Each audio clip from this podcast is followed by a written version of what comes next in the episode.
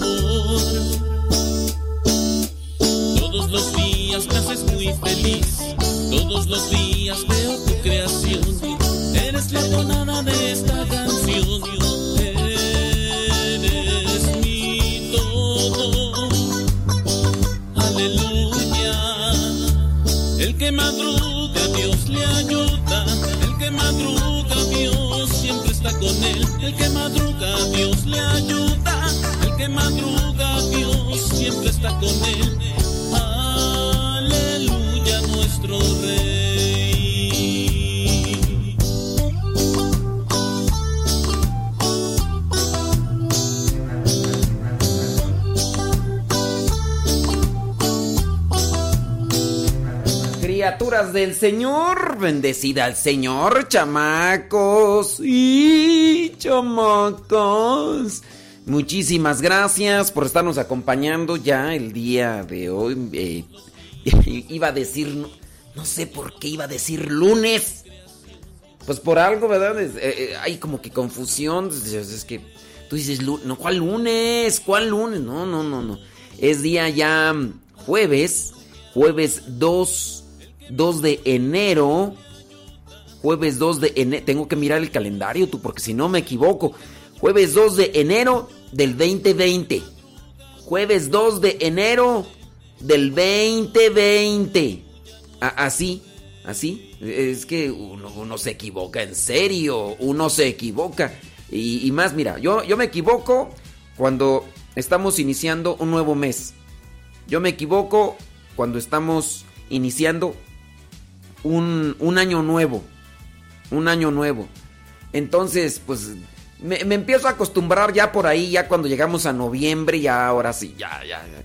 Y ya me comienzo a acostumbrar cuando ya vamos por ahí en el día 25, 22 y ya por ahí me empiezo a acostumbrar. Le mando un saludo a usted que nos escucha. Sí, a ti que nos escuchas día con día, desde hace cuánto tiempo, no lo sé, pero yo espero que también nos des el beneficio de la duda si es primera vez que nos escucha. Ten presente que este es un programa en el cual también queremos transmitir alegría, porque es un programa de radio, no es una hora santa, no es, no es la Santa Misa, para que los que nos comienzan a escuchar no piensen o no quieran que llevemos una forma eh, así como que muy muy solemne y, muy no no este es un programa de radio matutino y, queremos saludarte queremos compartirte también buena música por qué no porque la, buena música también nos alegra la buena música también nos anima y, todo lo demás.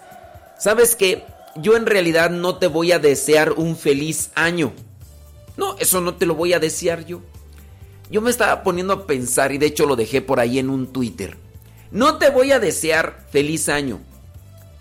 Voy a desear que siempre estés con Dios. Voy a desear que no te sueltes de la mano de Dios. Porque como dice Mateo capítulo 6 versículo 33, en algunas traducciones, en algunas interpretaciones de la Biblia, Mateo 6 33 dice, busca primero el reino de Dios y lo demás vendrá por añadidura. Entonces, yo te deseo, te deseo que busques siempre a Dios y si estás con Dios, lo demás vendrá por añadidura. No te deseo un feliz año. Deseo que tú y yo nos mantengamos en la sintonía de la búsqueda de Dios. Que nos mantengamos en este mismo camino. Y, por eso es que realizamos este programa. Saludamos al señor Armando, que se encuentra ahí en controles, medio desvelado, desvelado y medio, pero echándole rayas al tigre, ¿verdad, señor Armando? Muchas gracias por acompañarnos ya a punto de irse ya a descansar para One More Time en la noche, regresar.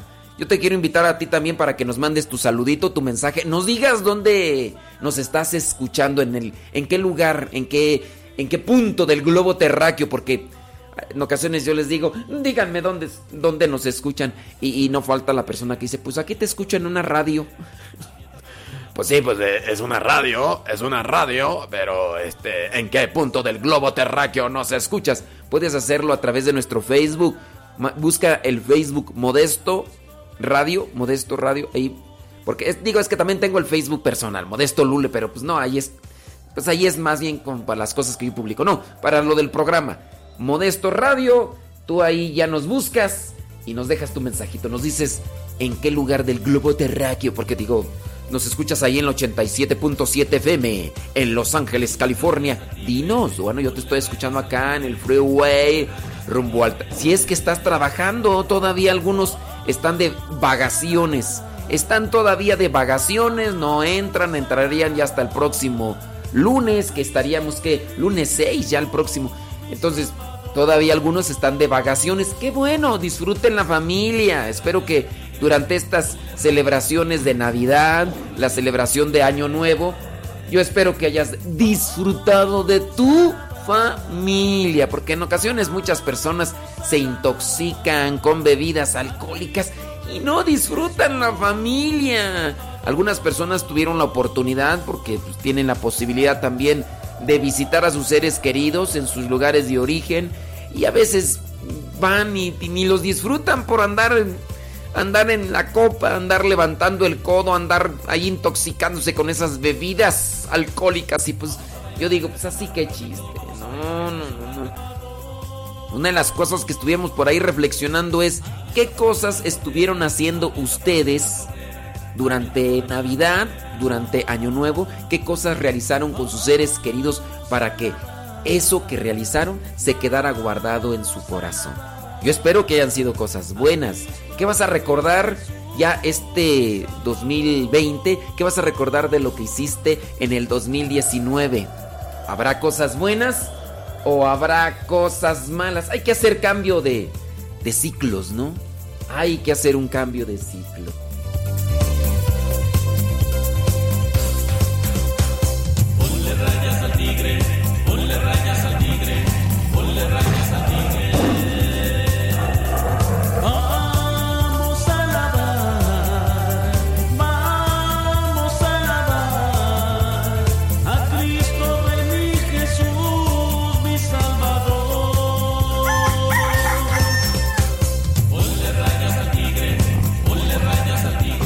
Efectivamente nos están diciendo pues sí que eh, en el día de hoy, jueves 2 de enero del 2020, del 2020, hay menos personas conectadas que en otros días, porque sin duda pues todavía están enroscados en las cobijas y qué bueno, disfruten, disfruten. Eh, yo, yo hablando así como si me estuvieran escuchando, no hombre, están en el quinto sueño ahorita, en el quinto sueño. Cuando dicen, dicen hay, hay personas que dicen que tienen un buen sueño. Hay personas que dicen que tienen un buen sueño. Y ya hay algunos de nosotros que no, ya. Aunque nos digan, oye, hoy tienes chance de, levantarte hasta que tú quieras. No, ya, muchos de nosotros. Ay, ay, ay, puro sueño. Pues, ¿Cuál sueño? Ya nos despertamos y a las 5 de la mañana ya está uno así despierto y, oye, la mente dice, duérmete. Y el cuerpo dice, no, ya no quiero, ya me quiero levantar. Porque ya estoy acostumbrado a levantarme temprano, ¿verdad? Y pues, pues nomás no. Hoy día 2 de enero la iglesia tiene presente la memoria de los santos Basilio Magno y Gregorio Nacianceno. Ellos fueron obispos, son declarados doctores de la iglesia. Ellos son de allá por el año a ver, eh, ¿quién más? A ver, déjame ver. Este. Es que uno. ¿Quién es tú? San. Tan, tan, tan, tan, tan, tan, tan. San Gregorio es del año 389. San Basilio es del año 379. Entonces ahí están. Para que. Del año 379 San Basilio y San Gregorio del año 389. También la iglesia tiene presente a los santos Argeo, Argeo y Narciso y Marcelino, ellos mártires del siglo IV. De Argeo, te llamas Argeo, te llamas Narciso, te llamas Marcelino, te llamas Basilio, te llamas Gregorio, muchas felicidades. También la iglesia hoy recuerda a San Teodoro. San Teodoro, él fue obispo del año 594. Felicidades, Teodoro. ¿Te llamas Bladulfo? Bueno, pues también hoy la iglesia recuerda a San Bladulfo. Él fue sacerdote y monje del año 630. Del año 630. Saludos, Bladulfo. ¿Te llamas Juan? Juan, Juan. A mí que me llame Juan. La iglesia hoy recuerda a San Juan Bueno. Él es del año 630. 60. La iglesia también hoy recuerda a San Vicenciano, Vicenciano del año 672. Él es de por allá de Francia. También la iglesia recuerda a San Maiquino. San Maiquino, él es del siglo VII, del siglo VII, allá en la actual hoy Irlanda. También la iglesia hoy recuerda a San Abelardo. Él es del año 826. A San Airaldo del año 1146. A San Silvestre del siglo XII. Pues esos son los santos que la iglesia nos presenta el día de hoy. Si alguno de ustedes lleva alguno de estos nombres, pues muchas felicidades. ¿Qué quieren que les diga? Pues que Dios los bendiga. Y si ustedes están celebrando y festejando su cumpleaños, pues también les deseamos muchas felicidades. Te deseamos a ti el Señor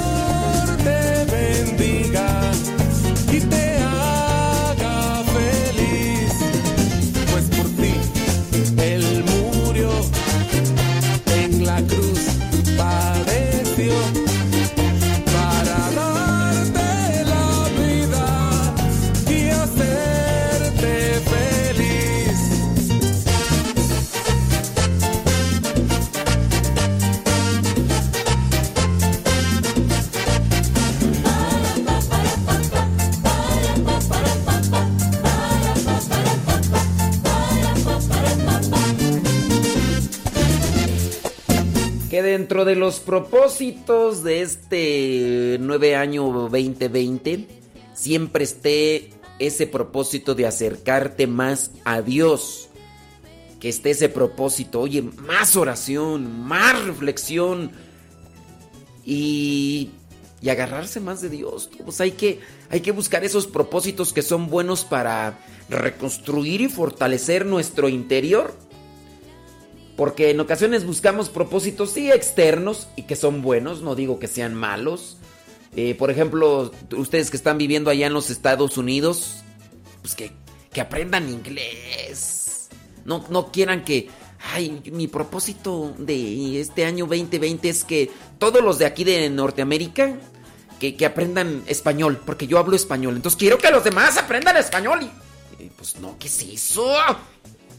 Dicen que al pueblo que vienes, al lugar que, al, lugar que vienes, haz lo que vieres. Bueno, también hay que tener cuidado, ¿verdad? Porque qué tal si, no, es que aquí son bien borrachos. Pues yo también me voy a hacer Ah, no, no, no, no, no, no, no, no. No, no, no, no. Qué cosas, no. Canten naciones al Señor, porque a la muerte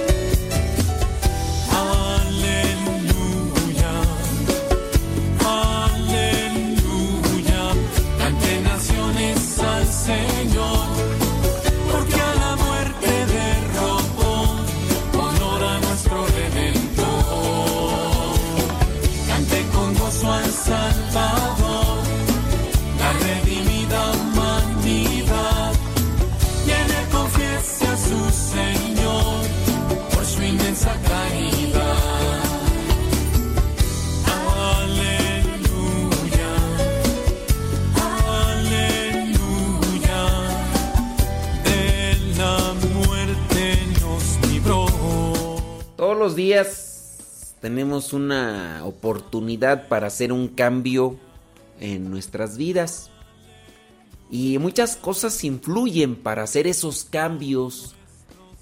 En ocasiones son cambios negativos, son cambios que lastiman a nuestro organismo, que también lastiman nuestra relación con los demás.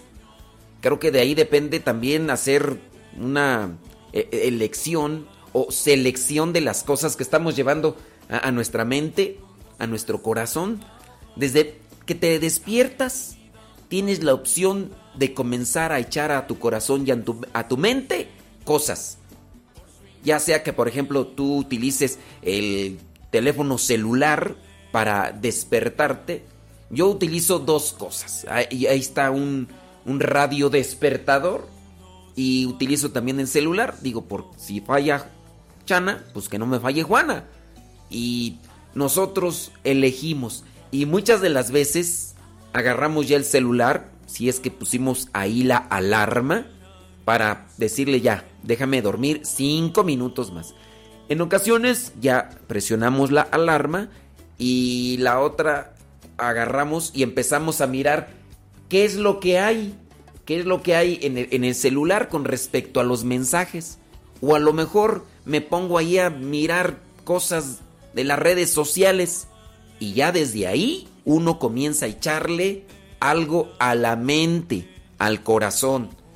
Pues yo espero que sean cosas buenas las que comienzas a echar desde muy temprano a tu corazón, a tu vida. Que sea, por ejemplo, una, una oración lejos de querer investigar qué fue lo que te dejaron en, en las redes sociales o los comentarios o mensajes. Pues mejor hacer una oración y que esa oración te sirva y te nutra. Ya desde ahí, cosas buenas. Porque ten presente que lo que se siembra, se cosecha. Y si nosotros no, no, empezamos a hacer esos cambios, oye, pues ¿cómo queremos después tener cosas buenas si sembramos cosas malas? Es cuestión de lógica y sentido común, ¿o no crees? Por su inmensa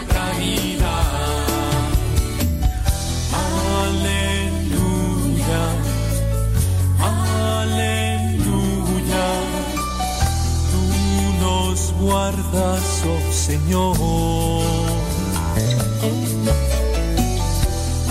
Aleluya,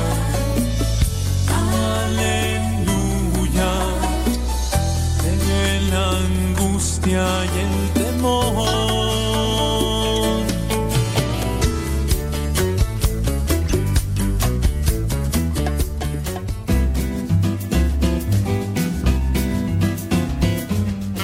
Cierto día, un caminante llegó a la orilla de un pueblo y encontró a un anciano que estaba descansando bajo la sombra de un frondoso árbol. Aquel visitante le hizo la siguiente pregunta a aquel anciano. Buen hombre, andamos por aquí de visita y quisiera saber cómo es la gente de este lugar. El anciano se le quedó mirando y después le hizo una pregunta. Dime tú primero, ¿cómo es la gente del pueblo de donde vienes? El caminante no titubeó en decirle que la gente de su pueblo es gente mala, muy orgullosa, interesada, criticona. Y ante la respuesta del caminante, el anciano respondió a la primera pregunta que había hecho el caminante y le dijo, pues fíjate que exactamente así es la gente de este lugar. Y aquel visitante se alejó. Tiempo después llegó al mismo lugar otro caminante que tenía la misma curiosidad de saber cómo era la gente de aquel lugar. Porque muchos caminantes y visitantes son así. Así que al encontrar al anciano descansando bajo la sombra de aquel árbol, volvió a hacer la pregunta. ¿Cómo es la gente de este pueblo? Disculpe, buen señor. Y el anciano nuevamente volvió a preguntar, dime tú primero, ¿cómo es la gente del pueblo de donde vienes? El joven caminante le dijo que en su pueblo todos viven con mucha tranquilidad, porque no hay gente de malas costumbres, sino que por el contrario, todos se ayudan y buscan el bienestar de los demás. El anciano le respondió a este segundo caminante, mira qué coincidencia, porque exactamente así es la gente de esta población. Mientras el viajero se iba alejando poco a poco, un muchacho que estaba muy cerca de aquel anciano escuchando la conversación con cada uno de los caminantes, se acercó y le dijo a aquel anciano,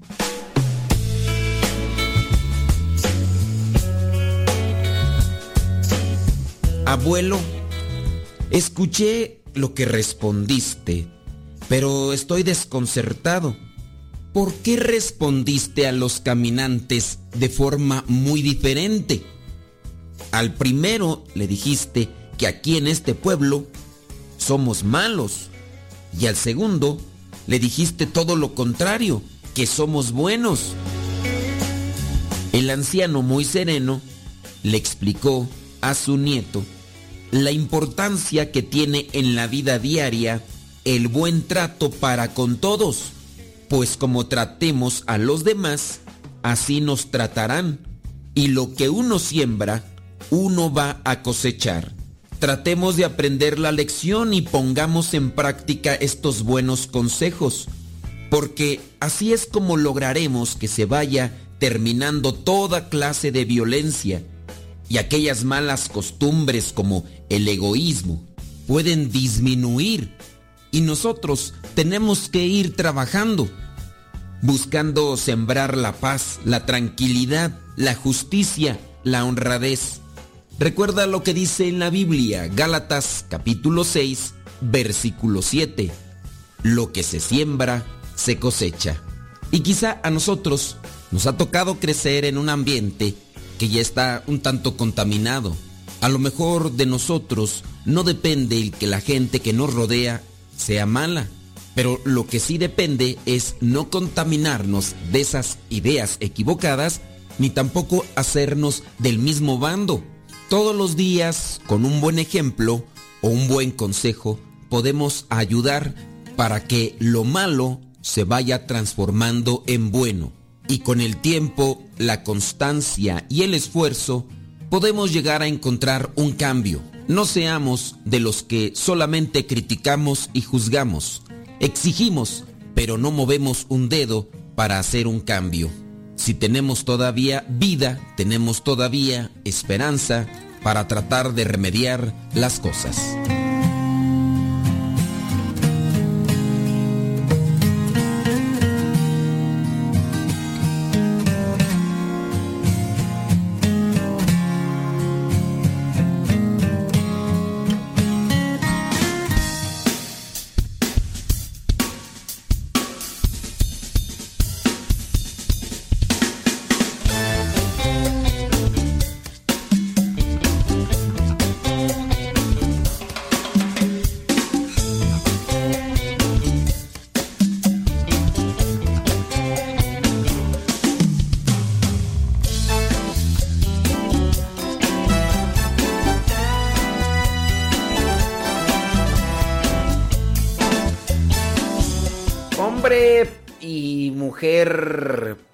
Precavido, precavida, dice vale por dos.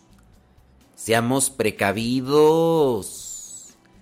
Cuando ya salimos de la casa hay que asegurarnos bien de todo aquello que necesitamos y no pasar por momentos difíciles. Resulta que uno de mis hermanos sacerdotes tiene que ir de misión. Entonces prepara la maleta, prepara la ropa, prepara algunas cosas. Y estando ya a punto de llegar al aeropuerto, revisa y se da cuenta que no trae el pasaporte. No trae el pasaporte. Y le dijo al hermano que lo llevaba, dice, hay que regresarnos porque nos faltó el pasaporte. Moraleja, antes de salir de tu casa, revisa qué es lo más, lo más primordial. No salgas de tu casa sin haber revisado eso. Y lo más primordial, sin duda, en la vida siempre será Dios. Ya después hay que revisar las otras cosas, ¿verdad? También.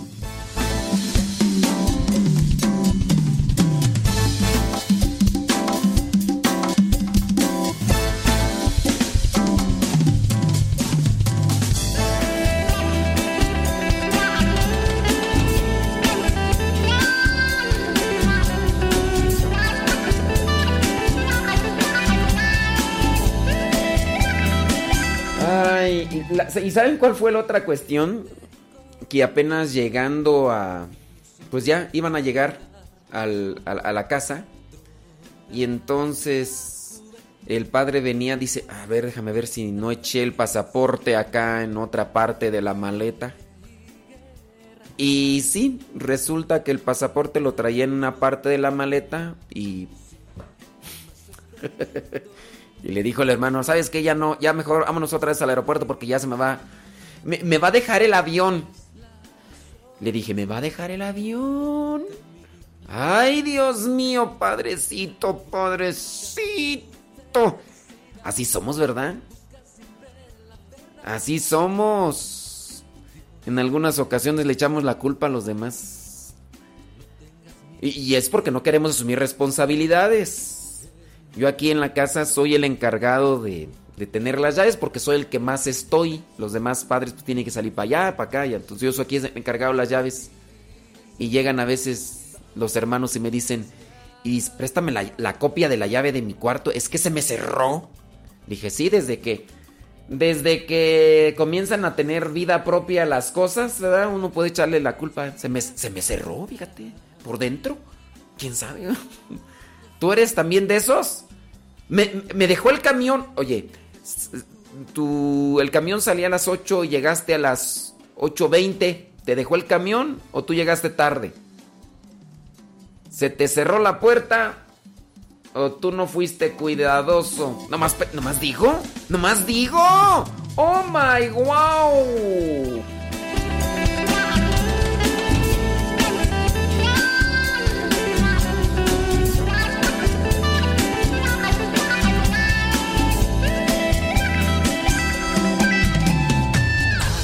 Gente con dolor, niños sin techo ni hogar, droga en la juventud. No puedes vivir tan feliz.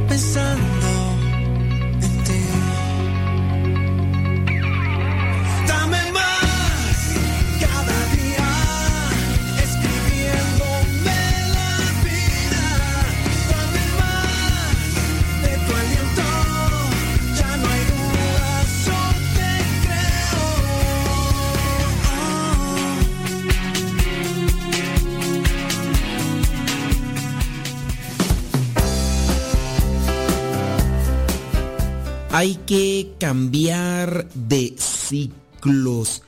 Fíjense que hace algunos días uno de los padres me pidió que le ayudara porque su internet no estaba funcionando muy bien. Así que fui hasta su oficina y empecé a revisar el modem que es el que viene a transmitir las ondas o la señal de internet. Le dije que el modem ya era un tanto antiguo y lo decía con razón porque a nosotros nos acababan de hacer una renovación del modem. Le dije que teníamos que cambiarlo porque muy posiblemente era lo que estaba impidiendo que la señal pudiera ser efectiva ahí en su computadora. Pero me dijo, no, eh, tiene poco tiempo que me lo cambiaron. Le pregunté, ¿hace cuánto tiempo? Porque ya se ve un tanto desgastado. Pues a lo mejor ya tiene unos dos o tres años. Y yo le digo, pues simplemente eso ya es un buen tiempo. Y vamos a tener que hacer una llamada para pedirles que vengan los técnicos y analicen si ya hay la necesidad de hacer un cambio o un ajuste en ese aparato para que llegue bien la señal. Hace algunos días me encontré con una persona con la cual no tenía contacto desde hace mucho tiempo y nos conocimos hace muchos años, pero ya tenía algún tiempo que no me contactaba con esta persona. Después de saludarnos y de preguntarnos cómo nos encontrábamos, me empezó a platicar algo de su vida. Me dijo que ya se había separado. Su pareja al parecer no había cambiado. Y no había cambiado para bien. Había cosas malas que tenían que corregirse en su situación, en su relación. Y esta persona le había pedido a su pareja que hiciera ese cambio, porque si no, vendría el colapso. Dentro de la relación había vicios, había infidelidad, había maltrato, había desprecio y su pareja no quiso cambiar. Por lo tanto, esta persona me dijo que tuvo que tomar la decisión muy dolorosa de separarse porque simplemente ya no había amor o no se demostraba el amor como hacía algunos años. Algunos jóvenes cuando se nos han acercado porque tienen problemas con sus papás, nos damos cuenta que muchas veces los papás no tienen un cambio en su comportamiento, son muy toscos o duros en su manera de hablar, de expresarse, de dirigirse a ellos. Algunos de los jóvenes o adolescentes comienzan a agarrar cierto tipo de rencor hacia los papás y entonces no se da un cambio, un cambio que es necesario. Los aparatos electrónicos, hablando de los celulares y las computadoras, constantemente nos están avisando que hay que actualizar, hay que actualizar el software, hay que actualizar la aplicación y si no se actualiza, entonces no tendrán un buen funcionamiento. Así hay que cambiar ese modem para que la señal del internet le llegue bien a este hermano sacerdote. Hay que cambiar de actitudes si es que quieres que la buena relación se mantenga en ustedes, como matrimonio o como familia. Ten presente que quejarte de todo no te lleva a nada bueno. Si tú eres una persona que se queja frecuentemente, lo único que estarás reflejando es que tienes una vida, pues sí, insatisfactoria, conflictiva, poco adaptativa, con pensamientos negativos. A lo mejor eres una persona muy egocéntrica, manipuladora. Y por lógica serás una persona de la cual todos desearán alejarse inmediatamente. Lo peor es que con la queja no encontrarás soluciones a tus aflicciones o problemas que pudieras tener en la vida. Se tienen que dar cambios, cambios en la actitud, en el pensamiento, en la personalidad, cambios en la forma de vivir. Ten presente que lo que lleva a fijar nuestros pensamientos a lo negativo es la inseguridad al futuro, a lo incierto. Yo conozco muchas personas que todavía ni siquiera dan un paso hacia una situación y ya están pensando lo peor, no me va a ir bien, voy a fracasar, esto no va a salir bien. Y obviamente ese tipo de pensamientos te lleva a manifestarte de una manera insegura. Dicen los psicólogos que una de las maneras para saber si eres inseguro es cuando estás utilizando mucho el lenguaje corporal de manera exagerada. Fíjate que muchas veces dejamos de actuar por miedo al que dirán los demás, dejamos de llamar a esa persona que extrañamos, por ejemplo, porque tenemos miedo a que comiencen a criticarnos y señalarnos. Dejamos que otros decidan por nosotros. En pocas palabras, dejamos de sentirnos felices y ser como somos por obedecer incluso a algún tipo de reglas sociales que nos vienen imponiendo desde hace mucho. Si quieres ser feliz y cambiar tu vida, deberás olvidarte por un momento de los demás y pensar un poco más en ti, pero también tener cuidado de no caer a ese grado extremo donde solamente pienses en ti de manera egoísta, porque también eso da infelicidad. Hay que cambiar los ciclos o los pensamientos en la vida. Hay que tomar valor para opinar, para expresarse y actuar conforme a lo que dicta tu corazón, tu recta razón. Tienes que tomar las riendas de tu vida, tienes que tomar decisiones afrontando las consecuencias de tus actos y ser responsable porque hay muchas personas que piden consejos para que les digan qué hacer y cuando algo no sale conforme a lo que esperaban le echan la culpa a aquella persona que les dio un consejo. Este síndrome se llama pasar la bolita, es decir, yo no tengo la culpa, la culpa la tiene quien me dio el consejo. Y eso es lo que también debemos de evitar nosotros. Tenemos que prepararnos, tenemos que educarnos, tenemos que instruirnos para tomar aquellas decisiones que realmente van a hacer un cambio decisivo en nuestras vidas. Tenemos que hacer un cambio de ciclo. Si vivimos con los mismos pensamientos de hace 10 años, simplemente no vamos a avanzar, vamos a estar estancados. Tenemos que innovarnos, tenemos que crecer, tenemos que progresar. La persona que no se renueva se avejenta y en este caso no es una forma despectiva, pero se queda ya como algo obsoleto. Pero sí hay que buscar hacer esos cambios de ciclo siempre para bien. ¿Cuántos libros has leído? Buenos libros que te puedan ayudar en tu crecimiento personal, espiritual, intelectual. ¿Cuántos documentales has visto y escuchado? ¿Con qué tipo de personas te reúnes con las cuales puedas decir, oye, estoy creciendo porque esta persona me está compartiendo parte de su conocimiento y eso me está ayudando? Todos tenemos que buscar algún tipo de progreso, si no, nos vamos a quedar ahí sin avanzar, sin crecer, sin madurar. Busquemos hacer cambios productivos, cambios de ciclo en nuestra vida.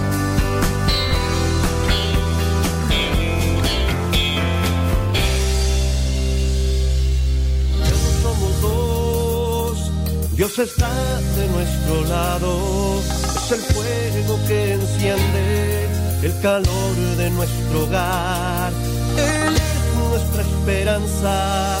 Él es nuestro refugio, su presencia y su palabra siempre nos guiará. Ya no somos dos, somos uno en Dios. Y vamos caminando juntos, enfrentando el desafío de la vida. Que hay obstáculos y retos, huracanes y tormentas que cruzar.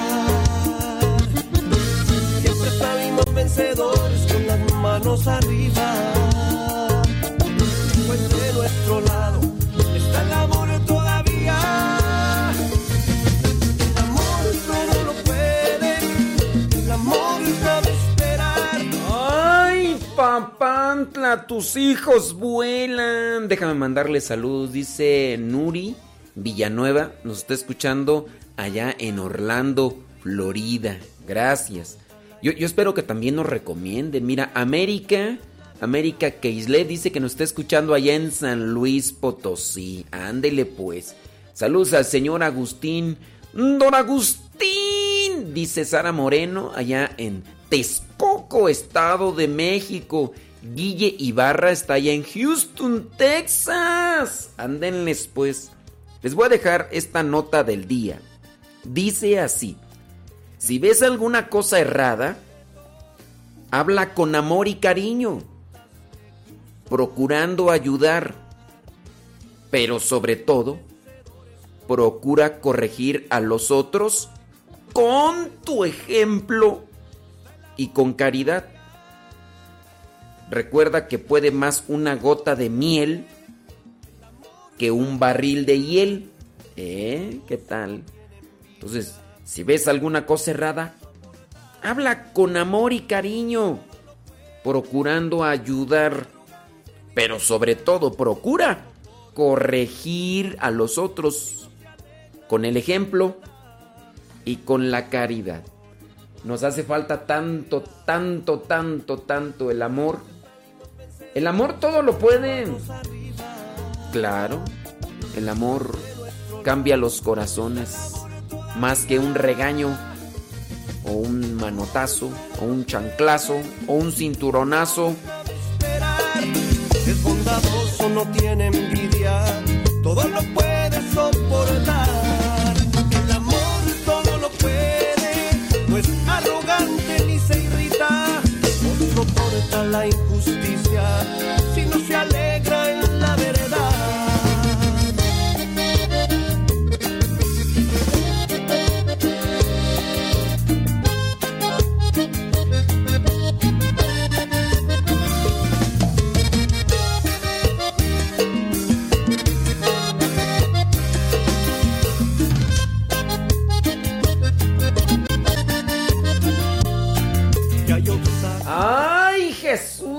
de Veracruz! Oigan, esta nota creí, nota del día, por si no han escuchado, la tomé de, de las... eh, pensé que en este año voy a dejar este tipo de notas ahí en el Instagram, Modesto Lule, y también en el Facebook, Modesto Lule. Ahí, ah, en el Twitter también. A ver si no se me olvida. Eh, saludos a mi prima. Prima, prima. Mi prima Goya. Saludos, prima. Qué bueno, me, da mucho gusto tener entre nuestros radioescuchas a mi mamá, que siempre me... Bueno, trata siempre de escucharme. Aunque ella no tiene internet, pero me escucha por el teléfono. Y a mi prima. Mi prima Goya. Saludos, prima. Gracias. De repente por ahí algunos paisanos nos han escuchado, pero ya después nos dejan de escuchar. A lo mejor dicen, ah, programa pichurriento, pero, pero lo hacemos con amor. Yo sé que es un programa pichurriento, y, pero lo hacemos con amor. Sí. Sí, ha- hacemos todo lo posible, pero pues bueno. Ándele pues. Gra- Gracias a todos los que comparten el programa. Ahí en el Facebook. Y a los que le dan like ahí en el tutú. Muchos thank yous. Yo espero que por lo menos nos echen la mano en eso. Ya si con eso nos ayudas un poquito. Y aunque no les digas a tus conocidos que, que escuchen esto lo. Hay personas que incluso hasta mandan a hacer cierto tipo de propaganda también. Y también se los agradezco. Bueno, aquí nosotros hacemos un esfuerzo. Ojalá y ustedes también nos ayuden. Saludos Dalila, Marilú desde Pachuca.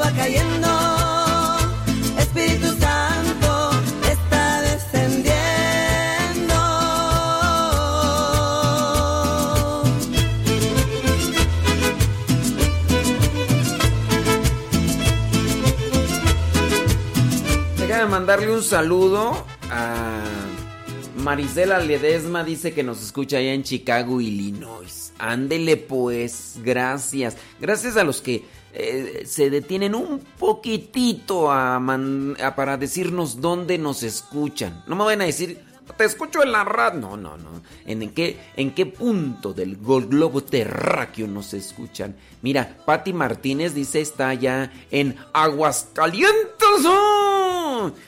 Juan Alvarado en Sinaloa. Ándele pues. Pues muchas gracias a los que nos saludan. eh, pero muchas gracias principalmente a los que nos dicen dónde nos escuchan. Porque también eso nos dice, mira, me están escuchando hasta allá. También mi amaya en mi rancho.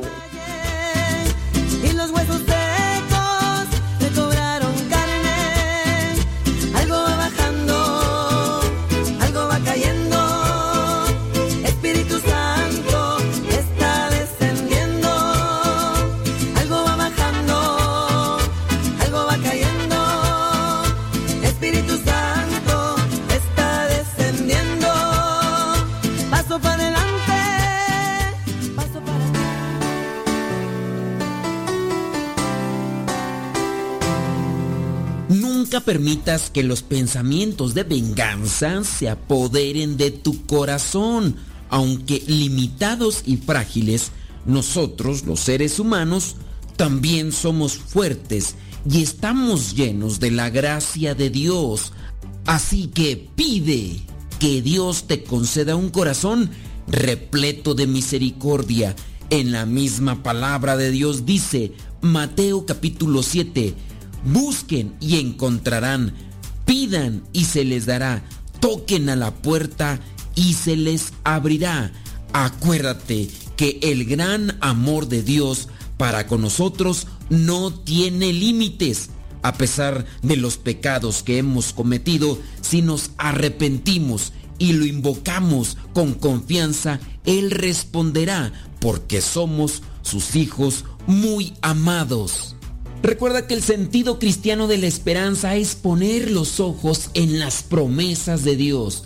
Así, confías en su ayuda para poder alcanzar la plenitud que Él te ofrece. Además, por la esperanza también tienes la seguridad interior de que podrás ir alcanzando poco a poco lo que Dios te promete, porque Él no defrauda. Eso sí, tenemos que buscar la conversión.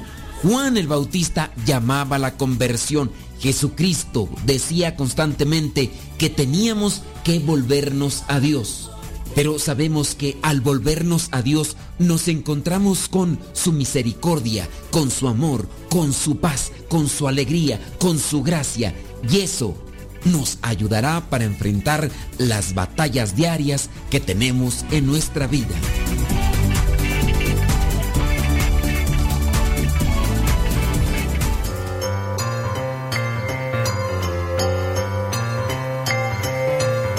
Vámonos con una pregunta bíblica, así que pon mucha atención para que respondas correctamente.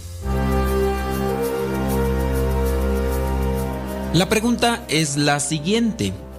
¿Cómo se llamó la primera ciudad que fundó el ser humano en la Biblia? Si hay algunas personas en la Biblia que fundaron una ciudad, ¿cómo se llamó esa ciudad? ¿Se llamó Edén? ¿Se llamó Sodoma? ¿O se llamó Enoc?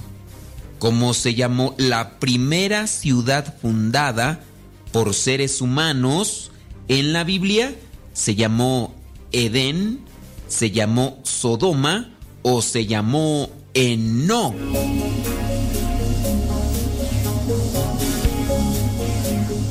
Si tú dijiste que la primera ciudad fundada se llamaba Edén, pues no, así se llamaba el jardín donde andaba Adán y Eva. Pero el Edén fue creado por Dios, así que ellos no fundaron nada. Si tú dijiste que se llamaba Sodoma, por referencia a aquel pueblo que fue destruido con azufre que caía del cielo, porque la gente que vivía ahí se alejó de Dios y se dejó llevar por el pecado, pues no, no fue Sodoma. Fíjate que la primera ciudad que se fundó en la Biblia aparece en el libro del Génesis capítulo 4 versículo 17 y la primera ciudad fundada se llamó Enoc y esto fue porque así se llamaba el hijo de Caín. Efectivamente, Caín, el que mató a Abel. Y de seguro aquí vendrán más preguntas, pero esas no te las vamos a responder aquí porque el tiempo es muy corto. Porque van a decir algunos, ¿y cómo es eso? De que Caín mata a Abel. Después Caín tiene que irse corriendo. Y después en el versículo 17 dice que Caín se unió con su mujer y ella después quedó embarazada, dio a luz a un hijo al cual le pusieron Enoc. Luego Caín fundó una ciudad a la que le puso por nombre Enoc en honor a su hijo. Enoc fue el padre de Irad, Irad fue el padre de Mehujael y así, ¿cómo es eso? Pues no que nada más era Adán y Eva y en este caso Abel y Caín y Caín mató a Abel. ¿Y cómo es eso que se unió Caín a una mujer y le puso Enoch? Ciertamente te vienen esas dudas. Pero aquí no te las voy a responder porque ya el tiempo se me terminó. Solamente déjame decirte que la primera ciudad fundada en la Biblia se llama Enoc y la fundó, en este caso, Caín. Caín el que mató a su hermano Abel. Lo puedes encontrar en Génesis capítulo 4 versículo 17. Ahora que si estás interesado en conocer solamente lo que te intriga, la curiosidad te corroe, pues yo te invitaría a que lejos de que quieras mirar a la Biblia como un libro histórico, veas en él la historia de la salvación. Dios se manifiesta desde los orígenes de los tiempos y busca a las personas para que cumplan con su voluntad y así poder alcanzar la salvación. No busques la curiosidad solamente, porque la curiosidad mató al gato, dijo el refrán. Mejor busca conocer la palabra de Dios y cumplirla, porque eso te dará salvación, te dará vida eterna.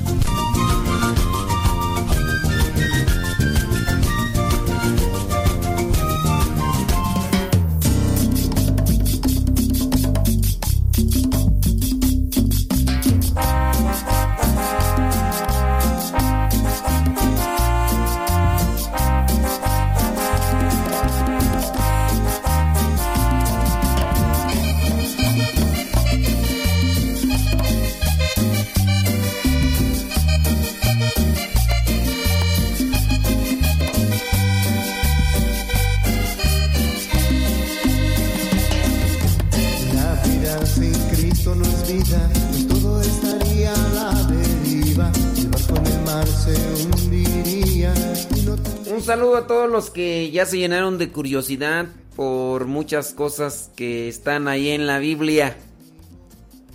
Lejos de saciar la curiosidad, hay que llenar el corazón de su amor y su misericordia. No quiero decir que no, no hay que estudiar, no, sí hay que estudiar, hay que prepararse, hay que instruirse.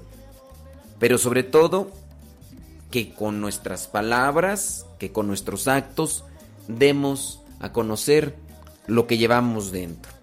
A Dios. Entonces, mucha paciencia, mucha comprensión, mucha generosidad, mucho sacrificio, ¿eh? Mucho sacrificio. Necesitamos una luz para poder interpretar bien la Sagrada Escritura.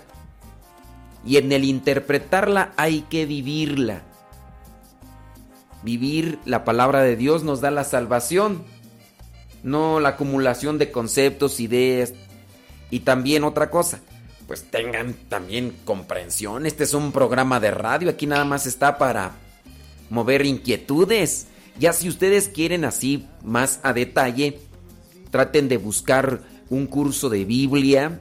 Hay también incluso cursos de teología para laicos, así como la teología que nos enseñan a nosotros, los que nos formamos para ser sacerdotes. También hay también sus cursos de teología para religiosos y religiosas, pero también hay cursos de teología para laicos, solamente basta que ustedes estén atentos, a veces después de las misas en sus lugares ah, invitan, pero a veces hay personas que nos esperan hasta el final. Hay personas que están distraídas o están dormidas y no escuchan las invitaciones. Aquí, por ejemplo, nosotros constantemente donde estamos, hacemos la invitación para participar de los cursos de Biblia. Y fíjense que ya tenemos aquí nosotros en esta misión 10 años. Y todavía hay personas que pues no, no, no han querido tomar los cursos de Biblia. Y eso que son gratis. Los ponemos al horario en el que se les acomode mejor. Y ni así. Pero bueno. Ojalá y ustedes no dejen pasar la oportunidad y participen de cursos de Biblia, cursos de teología y todo aquello que nutra el espíritu. Y hay que vivirlo, más que aprenderlo.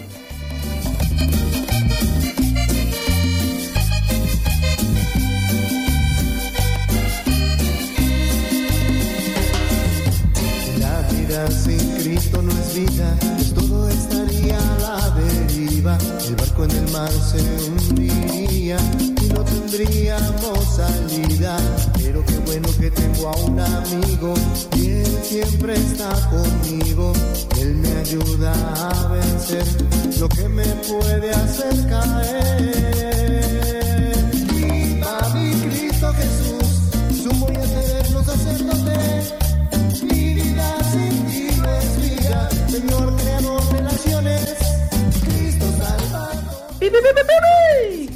Denle compartir, hombre, pues con las cosas. Nosotros aquí con el programa seguimos, ¿eh? Seguimos, quédense conectados ahí en YouTube y en Facebook.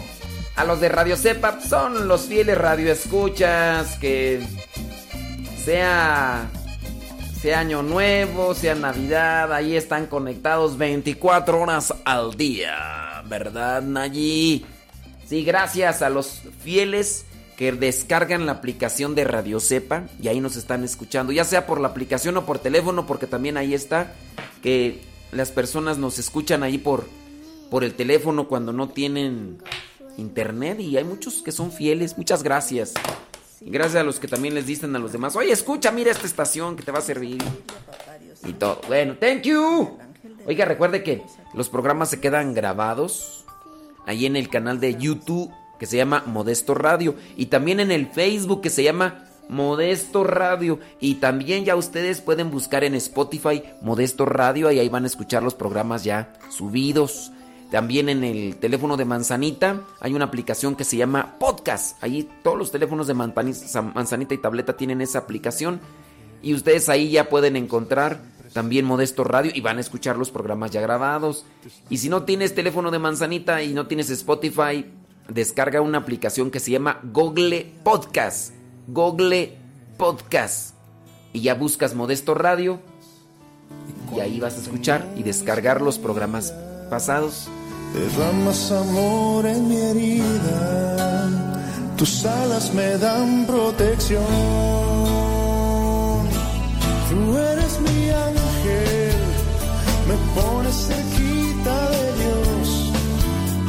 de mis sueños cuidas y yo en paz. Puedo confiar que aquí estás. Tú eres mi ángel, me pones cerquita de Dios, de mis sueños cuidas y yo en paz.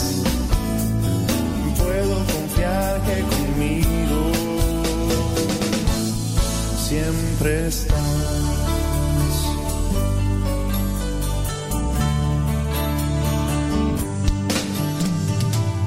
¿Sabes?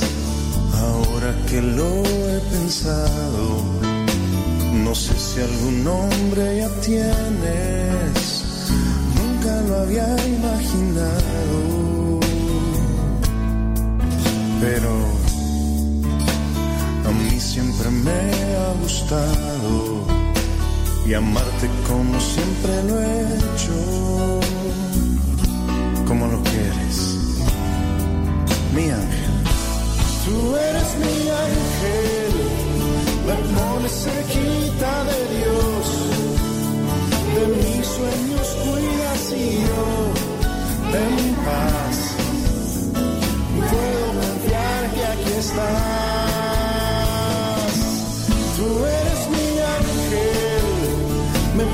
Cerquita de Dios, de mis sueños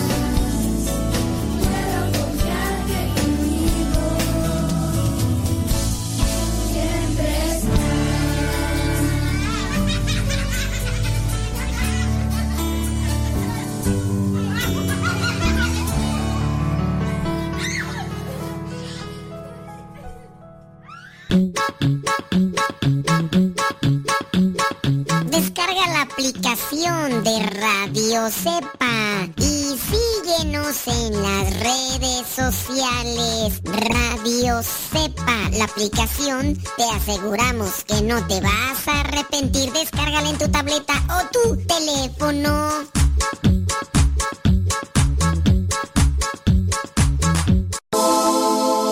Estás escuchando Radio Cepa, la estación de los misioneros servidores de la palabra.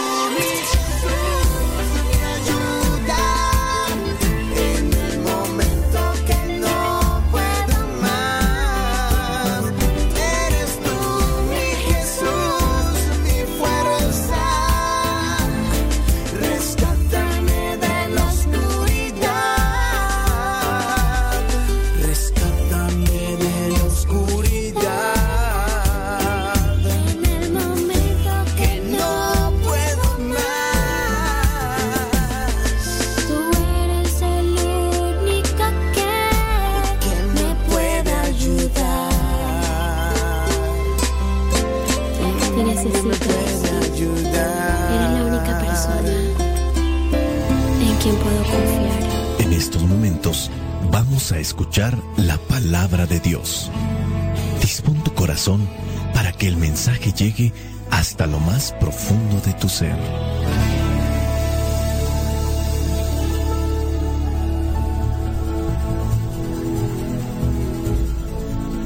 Es necesario alimentarnos para continuar viviendo, porque el hombre no solo vive de pan, sino de toda palabra que sale de la boca de Dios.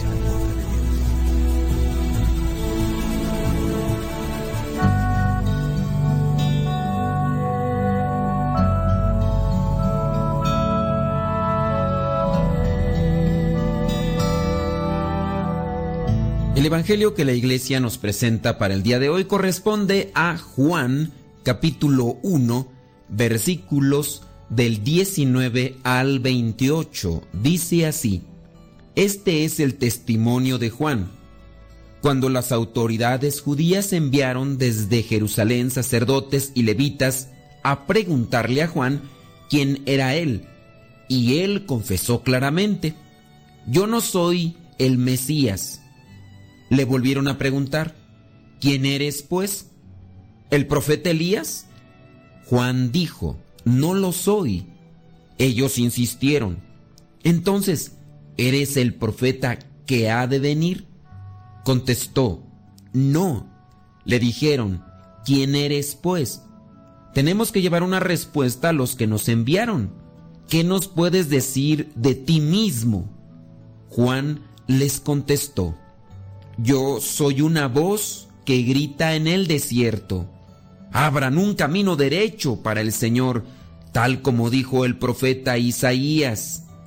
Los que fueron enviados por los fariseos a hablar con Juan le preguntaron, pues si no eres el Mesías, ni Elías, ni el profeta, ¿por qué bautizas? Juan les contestó, yo bautizo con agua, pero entre ustedes hay uno que no conocen y que viene después de mí. Yo ni siquiera merezco desatarle la correa de sus sandalias. Todo esto sucedió en el lugar llamado Betania, al otro lado del río Jordán, donde Juan estaba bautizando. Palabra de Dios, te alabamos Señor. Hay un cuento que corre paralelamente al pasaje del Evangelio cuando Jesús entró a Jerusalén montado en un burro. El cuento paralelo es que el burro en el cuento habla y el burro se pone a platicarle a sus demás compañeros qué fue lo que hizo la gente cuando él entró a Jerusalén en aquella ocasión cuando Jesús iba montado arriba de él. Y el burro le comenta a sus amigos burros, porque en los cuentos los burros hablan, y el burro les decía, si hubieran visto cómo me aplaudía la gente, si hubieran visto cómo hacía la gente que incluso tendían sus capas, tapetes y demás por donde yo iba pasando. La gente decía muchas cosas, incluso aplausos, vivas. La gente me trató muy bien. En el cuento, el burro creyó que para él eran los aplausos. Todos nosotros podemos caer en esa trampa. También nos pueden incluso poner en un trabajo y en este trabajo nosotros comenzamos a sobresalir y llegamos a veces tomar cierto tipo de posturas que no son propias porque solamente somos encargados. Jesucristo también presenta una parábola, la parábola de aquel mayordomo injusto que el dueño de la finca, del terreno, tenía que salir y le dijo a su mayordomo, te quedas como encargado. Este se fue y el mayordomo comenzó a hacer de las suyas, maltratando a los otros que estaban a sus órdenes. Comenzó a darle rienda suelta a sus apetencias y después regresó el dueño de aquel lugar, de aquella finca, de aquel viñedo y encontró que éste, al que había dejado de encargado, se había aprovechado. Este cuento del burro que creyó que para él eran los aplausos o esta parábola que se encuentra en los evangelios también del mayordomo aprovechado nos puede servir para sacar una referencia. Aquí está Juan el Bautista, la gente se le acerca y comienzan entonces los que están en los templos, las autoridades judías, los sacerdotes, los levitas, los fariseos, comienzan a darse cuenta de la gente que está reuniéndose en torno a Juan y por eso en el Evangelio del día de hoy ellos le mandan preguntar que quién es. Juan el Bautista sinceramente les dice, yo no soy el Mesías. Estos emisarios de los levitas, de los sacerdotes, quieren saber quién es Juan y comienzan a hacerle otro tipo de preguntas. Juan adquiere una madurez estando en el desierto y reflexionando. Por eso sabe quién es Él, sabe cuál es su misión y Él mismo le responde que solamente es una voz que grita en el desierto que hay que preparar el camino. Nosotros, al iniciar un año nuevo civil, también debemos de preguntarnos quiénes somos nosotros, cuál es nuestra misión en esta vida. Y es que ahí ya encontramos las preguntas que son trascendentales, las preguntas existenciales que muy pocas personas a veces saben responder. Y fíjate que esto es pesado, porque si nosotros respondemos a este tipo de preguntas existenciales, entonces quiere decir que nos hemos dedicado a reflexionar. Cuando no reflexionamos ni acomodamos nuestras ideas, podemos perder piso, podemos perder la brújula y perdernos en el camino. Basta con poner algunos ejemplos. Me viene a la mente ahorita la situación de un señor. Pongamos que este señor ya está casado, tiene sus hijos. Un día le dicen que lo despiden de su trabajo en su país de origen. Vamos a decir que este señor vive en México. El señor tiene la necesidad tiene el deseo de querer ayudar a su familia, pero como lo han despedido del trabajo, así que ahora se encuentra en la incertidumbre. Tiene unos amigos, tiene unos hermanos viviendo en Estados Unidos. Y entonces estos amigos y hermanos que están en Estados Unidos le dicen, vente, nosotros te ayudamos, y se va de manera ilegal. Este señor, cuando llega a Estados Unidos, le consiguen trabajo, comienza a ganar algo de dinero, comienza a mandarle a su esposa, a sus hijos, y poco a poco va avanzando el tiempo, pero de repente encuentra a alguien que le guiña el ojo y como ya tiene ratillo que no mira a su esposa, le gana la debilidad y resulta que ahora esta persona puede ser incluso más joven, y poco a poco comienza a decir que tanto es tantito, total no voy a hacer nada malo, comienza a adentrarse a los terrenos de la infidelidad y cuando menos se da cuenta ya está totalmente atrapado, comienza a dejar de mandar dinero a su esposa, a sus hijos, les dice que está teniendo dificultades, que el trabajo ya no es igual que antes, que las cosas están difíciles y poco a poco comienza incluso a dejar de hablar por teléfono, comunicarse y qué es lo que pasó que llega un momento en el que le manda decir que pues ya encontró a otra persona y que con ella va a realizar su vida porque incluso ya piensa tener un chamaco. ¿Saben qué? Aquí es una situación donde se perdió el horizonte. No tenía realmente una conciencia clara de quién era, aunque sabía que estaba casado, aunque sabía que tenía sus hijos, pero se dejó envolver por las pasiones, se dejó envolver por las emociones y cayó en la trampa. No se le pudo olvidar entonces que estaba casado, pero sí no le dio importancia. Y es ahí pues donde perdemos el rumbo o de repente nos ponen en un trabajo donde nos creemos los dueños y se nos olvida que solamente estamos al frente de un trabajo. Es aquí donde radica la importancia de la identidad. ¿Quiénes somos? ¿Cuál es nuestra misión? Que no perdamos el piso y si estamos iniciando un año civil, que lo tengamos siempre presente para que podamos llegar a una meta, a un sueño, a un deseo, pero que sea bueno para nosotros. En ocasiones a los sacristanes se les olvida que son sacristanes y se creen los dueños de la parroquia. En ocasiones pasa igual con la secretaria o el que está al frente de la oficina. Se creen los dueños de la iglesia, se creen los dueños de la parroquia y comienzan a mandar y a maltratar a todas las personas que se les cruzan en el camino. Puede también pasar con el sacerdote que de repente ya se cree el mandamás o se cree el último vaso de agua en el desierto. Todos estamos expuestos a perder el rumbo, perder nuestra identidad, perder la misión que Dios nos ha dado a cada uno de nosotros. Dinos, Juan, ¿quién eres tú? Soy solamente una voz que clama en el desierto. Hay que enderezar los caminos al Señor.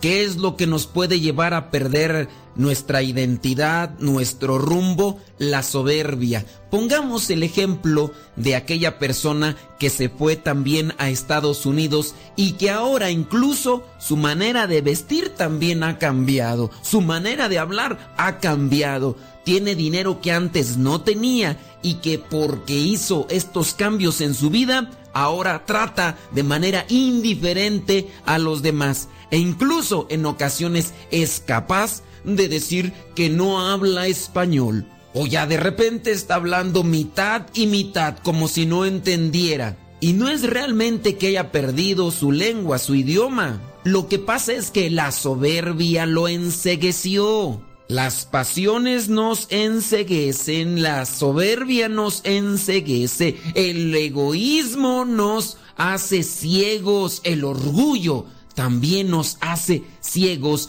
y no nos damos cuenta por dónde estamos caminando, porque en muchos de los casos vamos a caminar al fracaso. Dicen que mientras más se cree uno, más se alza uno, más duro es el chipotazo, es el golpazo que vamos a dar. Porque quizá ahorita estamos en una situación privilegiada, diferente a lo que antes ni siquiera soñábamos. O estamos en un trabajo, o estamos en una situación y nos creemos más que los demás, pero vendrá un momento en el que regresaremos a nuestra realidad.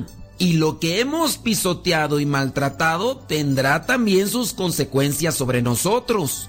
En el Evangelio el día de hoy encontramos este testimonio de humildad de un hombre que sabe que se cultiva en su identidad quién es, cuál es su misión, se compromete, es constante en ella. No se le suben los humos, como dicen allá en mi rancho, que para los que no entienden esta expresión es cuando de repente te comienzan a echar incienso por lo que haces, por lo que tienes, y ese incienso que es humo, de repente comienza a taparte la visión y piensas que ya eres parte de la divinidad porque andas como en las nubes.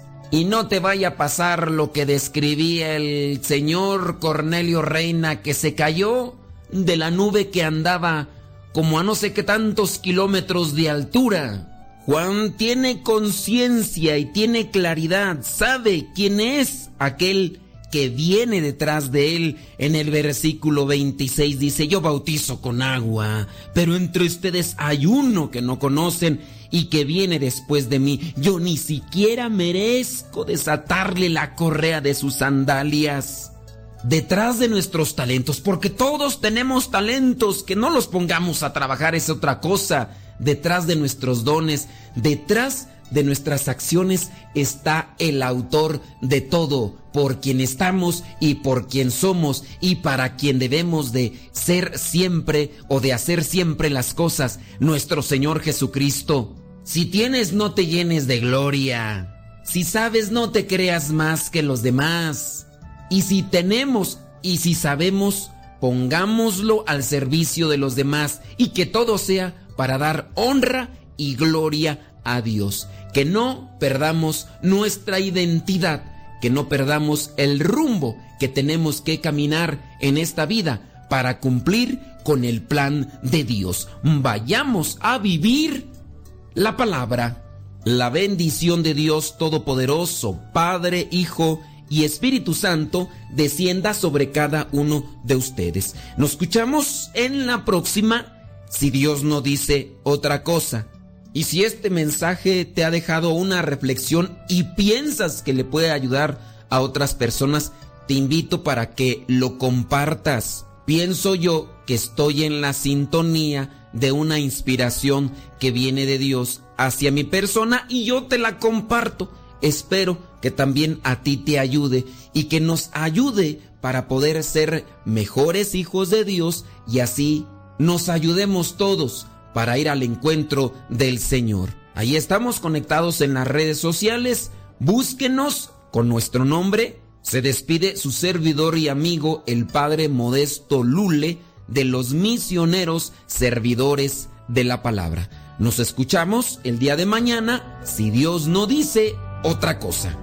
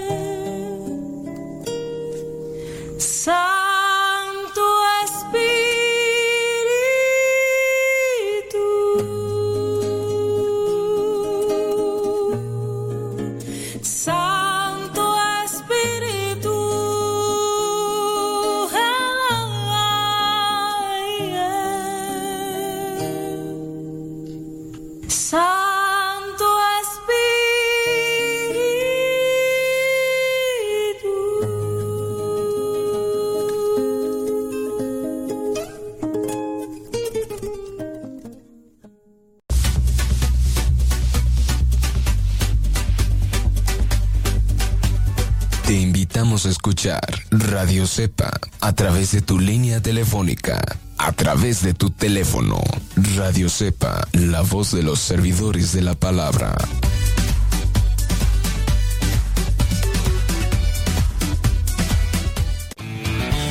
Radio Cepa se escucha por internet, pero si no tienes internet, escúchanos en México marcando el número 899 274 66 69 899 274 66 69 o al número 899 274 77 81 899 274 77 81 Si te encuentras en Estados Unidos marca el número 701 719-42-24. 701-719-42-24. O marca el número 712-775-82-80. 712 775 82 80 radiocepa.com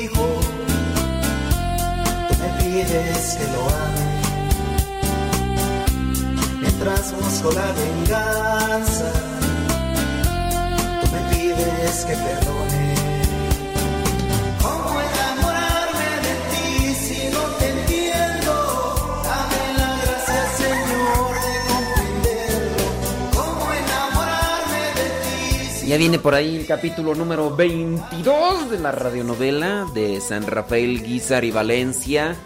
Gracias a los que comparten el programa.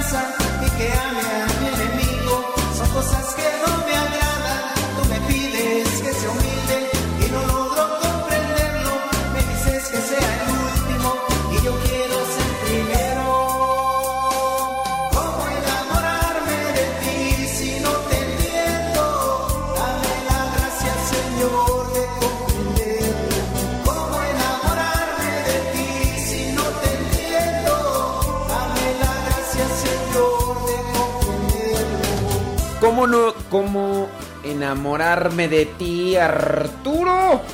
Mozo. Gracias. Así se llama la rola, cómo enamorarme de ti. Oiga, pues ya viene capítulo 22 de la serie de la radionovela de San Rafael Guizar y Valencia. ¿Cómo enamorarme de ti? Interpretó Arturo Mozo.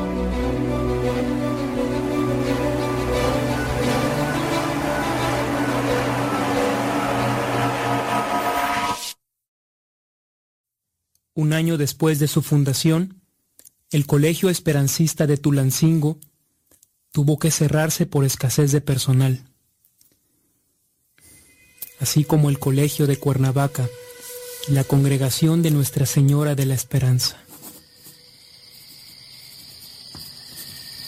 21 de junio de 1910.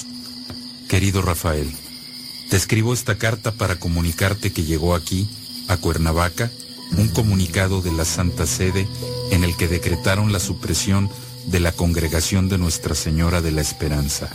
Sin embargo, se nos permitió elegir libremente la diócesis que quisiéramos para continuar nuestra labor. Algunos se unieron a los jesuitas, quienes gustosos los recibieron, así como los salesianos. El padre Florencio Mora está con ellos.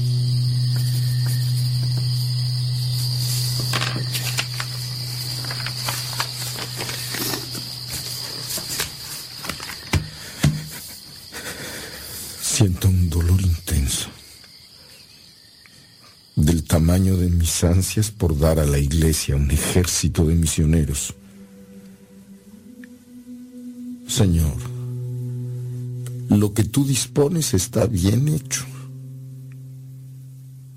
Me duele en el alma, pero me someto a tu voluntad. Solo ayúdame para que no salga de mi boca ni una queja, ni una palabra de crítica o de amargura. Y Job no pecó con sus labios.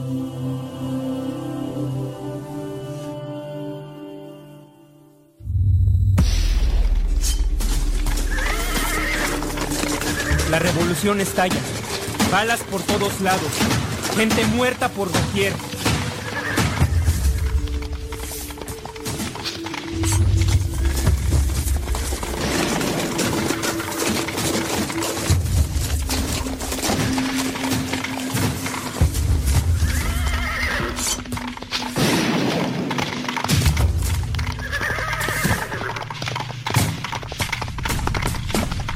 Cárcel, 1911.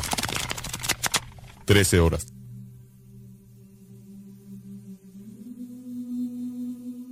Rafael y Ramón Contreras van a la cárcel para tratar de calmar a los presos que están a punto de estallar un motín.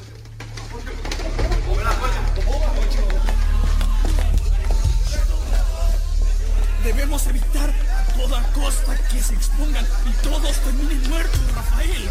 Confía en mí, Ramón. Ellos me estiman. Los he ayudado en varias ocasiones con cuestiones espirituales. Sea pues, Rafael. Confío en ti.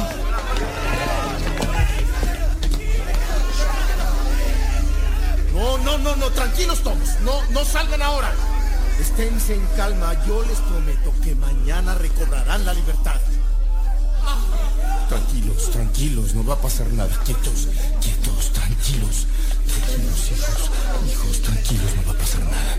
Quietos, quietos. Tranquilos, hijos, tranquilos. No estamos solos. Ánimo, ánimo. Vamos a salir de esta. Mañana estarán en libertad. Yo te lo prometo. Rafael, lograste que no se derramara una sola gota de sangre en la toma de Zamora. Gracias. Gracias a Dios, gracias a Dios. Estamos juntos.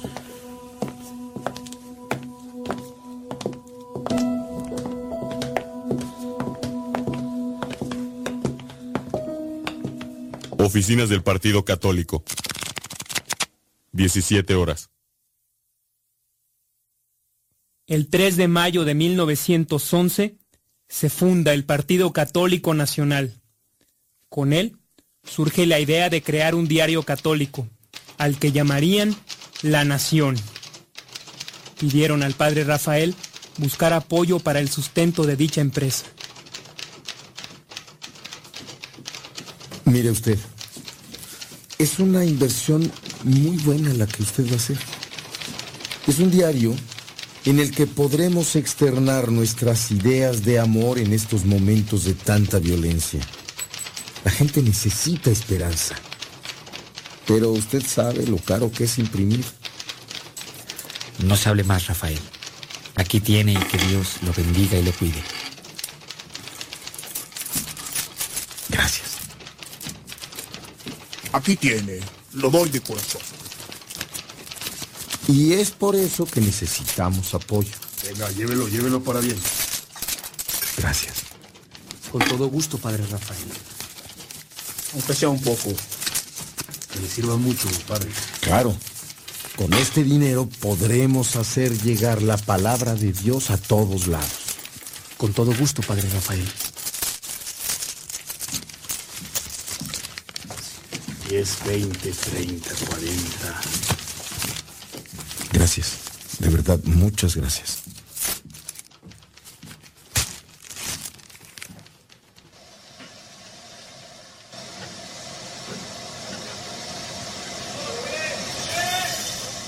Vagón de tren. 21 horas.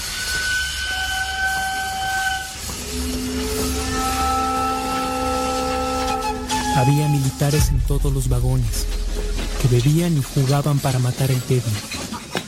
Comprar un boleto en ese momento era comprar tu sentencia de muerte.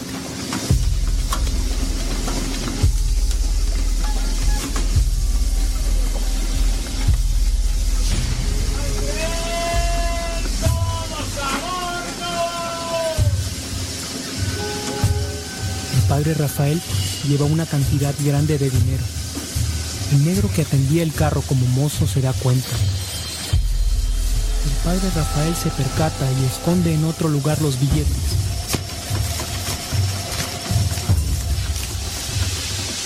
Se duerme con ropa y con maletas listas. Cuando se acuesta, se da cuenta que el mozo levanta la cortina para ver si ya se durmió. Entra para atacarlo. Usted trae dinero. Mucho dinero. Démelo. Le sugiero no acercarse. Estos brazos son de trabajo en el campo. Son como troncos. Rafael le propina tremendo golpe en el pecho. Lo hace girar hacia la cama del vecino y sale de ahí corriendo. ¡Maldito!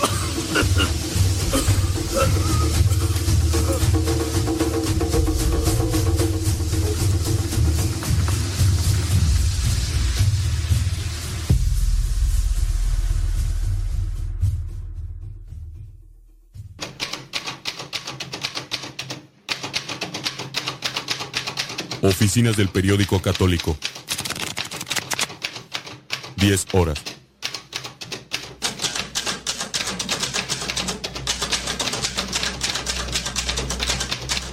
El padre Rafael está sentado haciendo cuentas y con tristeza se percata de que muchos ejecutivos se suben el sueldo de manera exacerbada. Qué desilusión. Yo que pensé que este periódico serviría a los fines de la iglesia y para hacer llegar mensajes a tanta gente.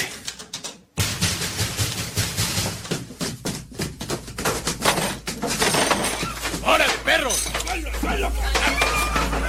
¡Anoten a todos estos cristianos miserables! Los federales toman las instalaciones y fichan en su lista negra al padre Rafael.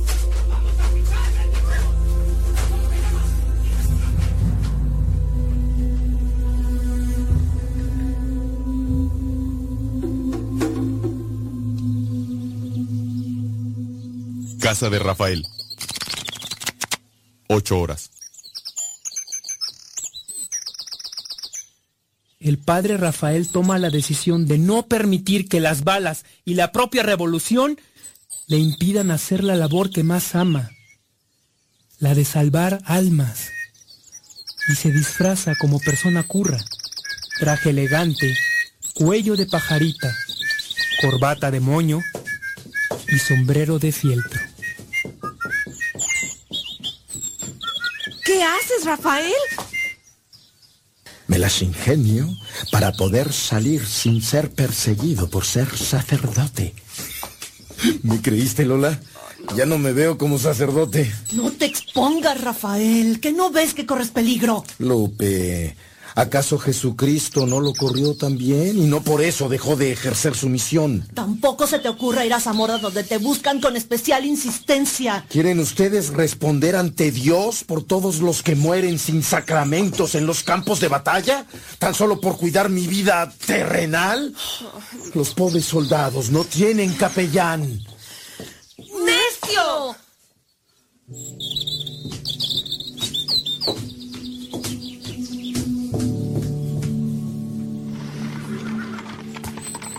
Campos de batalla.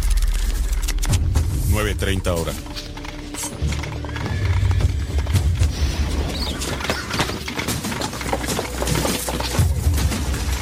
Desde el mismo día que estalló la sublevación, el padre Rafael se iba a diario al zócalo a auxiliar heridos, arrastrándose en el suelo para poder avanzar hasta donde estaban los caídos y escapar de las balas.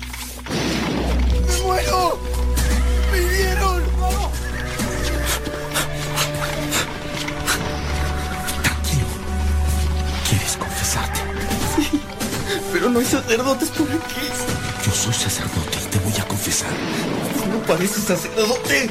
Me disfrazo justamente para poder ayudar a almas como la tuya. Sí. Dígale a Dios que me perdone. Yo te perdono en el nombre de Dios Padre, Dios Hijo y Dios Espíritu Santo.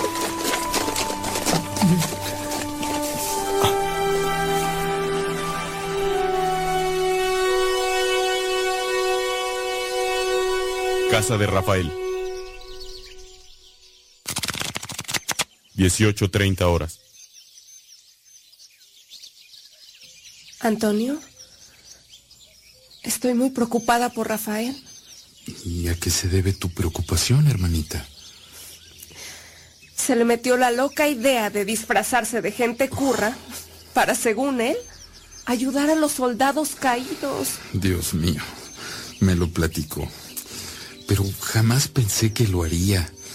Incluso discutimos un poco porque me pareció algo fuera de toda lógica. No puedo evitar admirarlo. Mira que pensar una cosa así, usar disfraces para que nadie se dé cuenta de que es un sacerdote. ¿Y por qué no lo detuviste? ¿De verdad me preguntas esto, Lola? Tú mejor que nadie sabe cómo piensa Rafael. Y aunque a veces no comprendo del todo lo que pretende, siempre termina dándome una gran lección de lo que yo debería hacer como sacerdote. Incluso más allá, no solo como sacerdote, sino como ser humano. Sí, Antonio. Te doy la razón. A mí me pasa lo mismo. Pero esto que está pasando no es un juego o una de sus misiones llenas de paz. Como se lo dijo Guadalupe. Rafael, esto es diferente. Nunca te has enfrentado a algo así. Y yo le insistí. Nada tiene de parecido un pueblo en el que te gritan que te vayas y esta lucha armada. Antonio, ¿tú sabes bien por qué se ha originado esta terrible masacre?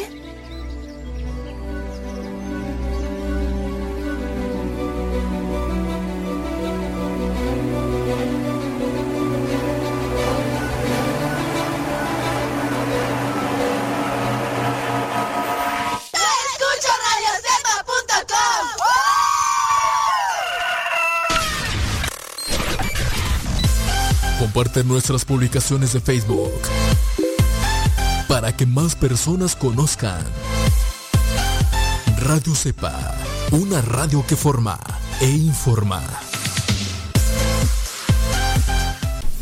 Estamos evangelizando por medio de la radio. Escuchas radiocepa.com. El santo del día. Una luz que guía nuestro caminar. Hoy, 2 de enero, conmemoramos a San Basilio Magno, doctor de la Iglesia. Nació en Cesarea de Capadocia, la actual Kayseri, en Turquía. San Basilio Magno nació en el seno de una familia acaudalada y piadosa, que dio varios santos a la cristiandad, como sus hermanos San Gregorio de Nicea y Santa Macrina, la joven, entre otros. Realizó sus estudios en Atenas y en Constantinopla, donde conoció a su compatriota San Gregorio Nianceno, quien fue maestro suyo y un gran amigo. Después de visitar a célebres monjes eremitas de Siria y Egipto, San Basilio se decidió a abandonar la vida pública y a vivir como ermitaño en una propiedad de su familia sobre el río Iris. Fue en esa soledad donde hacia el año 360 redactó una regla monástica conocida como Regla de San Basilio. La fama de su santidad y sabiduría hizo que San Basilio fuera llamado en el año 370 por Eusebio, el obispo de Cesarea de Capadocia, para defender a la doctrina cristiana en contra de la herejía del arrianismo. Sin embargo, al fallecer Eusebio, San Basilio Magno fue designado su sucesor en el obispado, permaneciendo en el cargo hasta su muerte. Recibió también los títulos de metropolita y exarca. San Basilio ordenó la construcción de una ciudadela de caridad llamada Basiliada, que incluía un hospicio, un hospital y un leprosario. Esta gran obra fue la que le valió el apodo de Magno. La ferviente actividad que llevó a cabo no impidió a San Basilio escribir importantes tratados teológicos y epístolas sobre algunos asuntos religiosos. En la Iglesia Ortodoxa, San Basilio, su hermano San Gregorio de Nicea y su amigo San Gregorio Nacianceno son llamados los padres capadocios por su ciudad de origen. San Basilio Magno es también uno de los cuatro padres de la Iglesia griega, junto con San Atanasio, San Gregorio Nacianceno y San Juan Crisóstomo. Según esa tradición, él es quien lleva los regalos a los niños el primer día del año, como equivalente oriental de Papá Noel o de los Reyes Magos. En el año 1568, San Basilio Magno fue proclamado doctor de la Iglesia por el Papa San Pío V. Nuestro santo de este día nos enseña la importancia de afirmar los valores de la Iglesia. Hoy recordamos también a San Adelardo de Corbie, Santa Estefanía de Quinciani, San Gregorio Nianceno, Beato Guillermo Repín.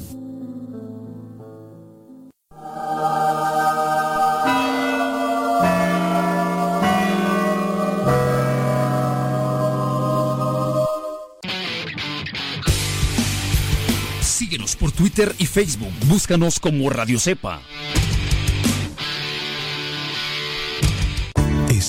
Radio Cepa, la estación de los misioneros servidores de la palabra.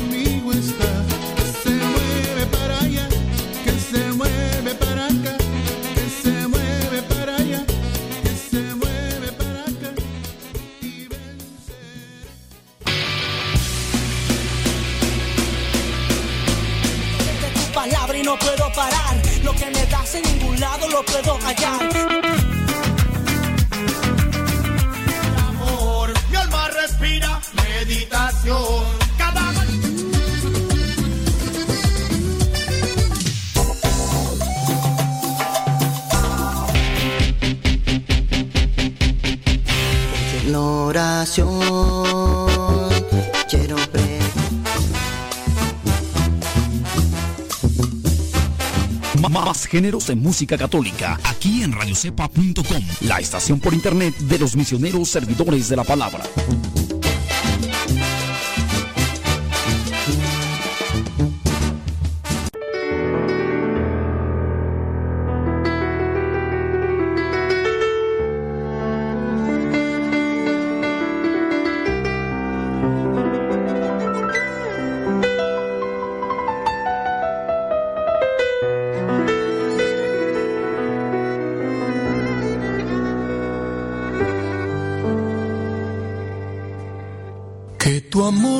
liberes, Señor, de mis temores.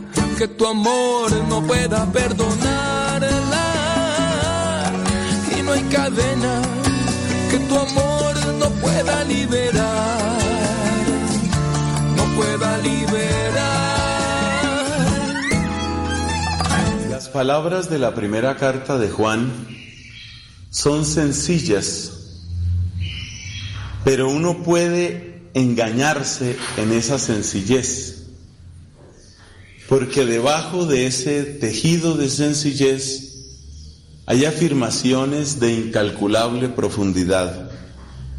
El pasaje de hoy, que es del capítulo segundo de esta primera carta de Juan, es un buen ejemplo de cómo puede haber cosas tan hermosas y profundas en un lenguaje que a primera vista es casi elemental.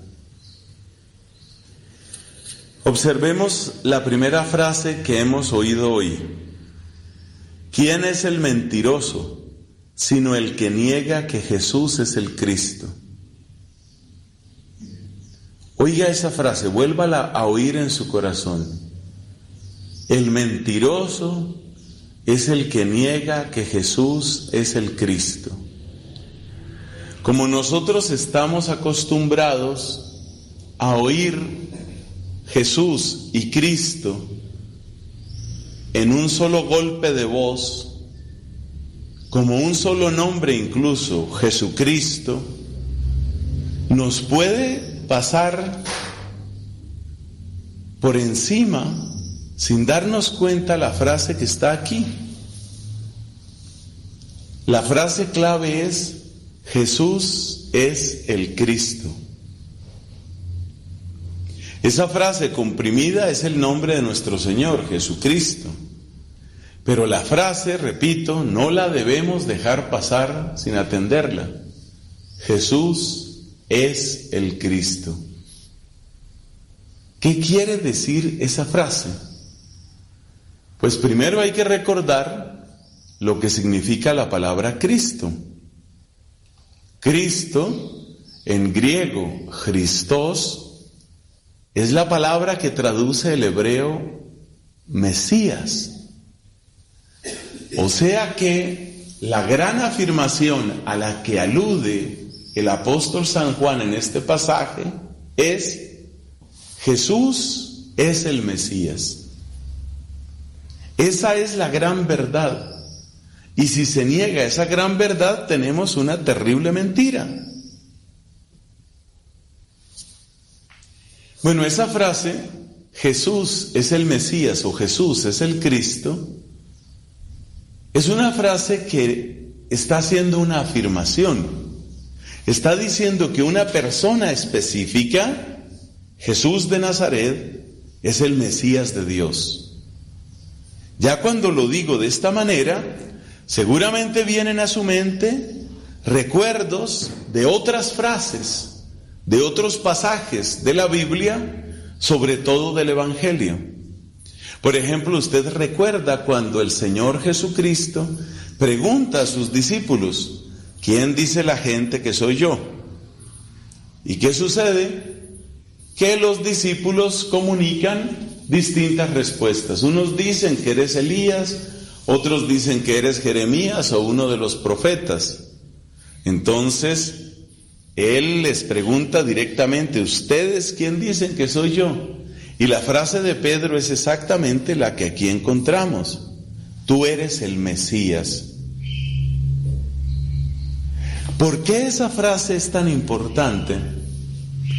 Porque resulta que el Mesías que estaban esperando los judíos no es el Mesías que Dios les envió. Sabemos bien que el Mesías que ellos esperaban era aquel que iba a restaurar las cosas como estaban en el tiempo de David. Por eso esa expresión, hijo de David, que es una de las expresiones para referirse al Mesías. El hijo de David es algo así como el descendiente legítimo del rey David, aquel en quien se sigue cumpliendo que es el verdadero rey de Israel. Y por eso las grandes obras que hizo David son las que estos judíos esperaban del Mesías. Ese Mesías tan aguardado tenía que ser un nuevo David. Bueno, ¿y qué cosas fueron las que hizo David? Y que el pueblo recordaba con tanta intensidad, como de un modo tan entrañable. ¿Qué fue lo que hizo David? Ah, David hizo muchas cosas. David fundamentalmente fue el que venció a los enemigos de Israel. David fue el que unificó las tribus. David fue el que trajo un tiempo de prosperidad.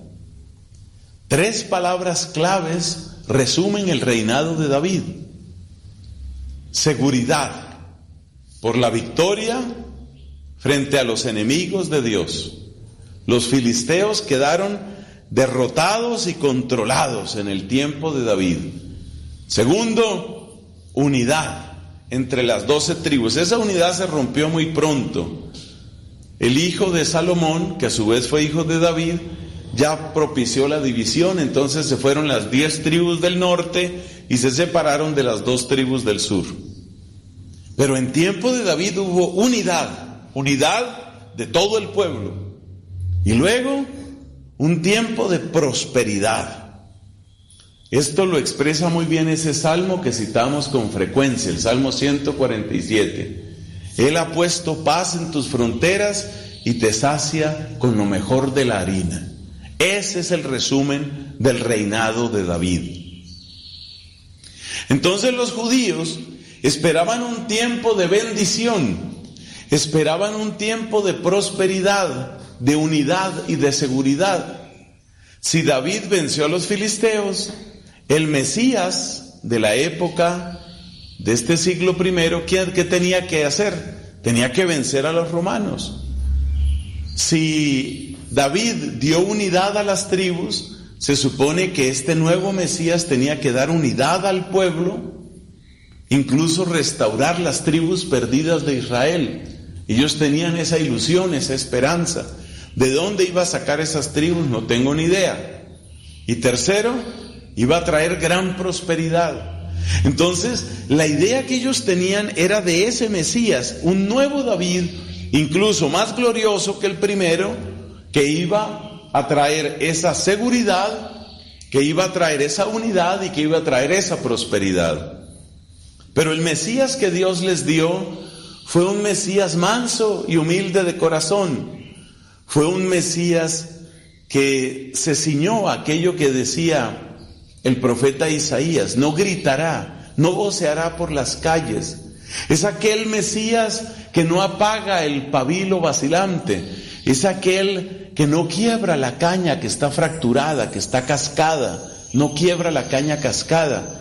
El gran atributo del Mesías que Dios les dio fue la misericordia, la compasión entrañable, el regalo de un amor que redime y restaura.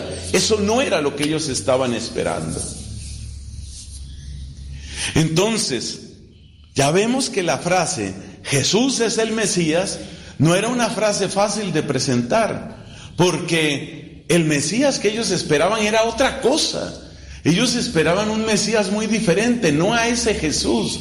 Jesús fue lo que Dios les ofreció, pero Jesús no es lo que ellos estaban esperando.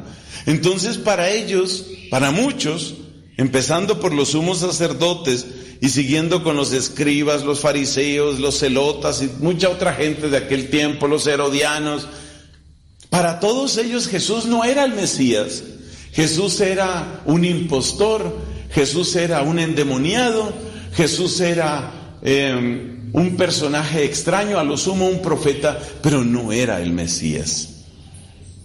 Entonces la frase Jesús es el Mesías, en el fondo significa la ruptura y renuncia a las expectativas que tenían aquellos judíos y significa la aceptación del Mesías que Dios me ha dado. Un Mesías extraño, lleno de compasión y mansedumbre, un Mesías crucificado.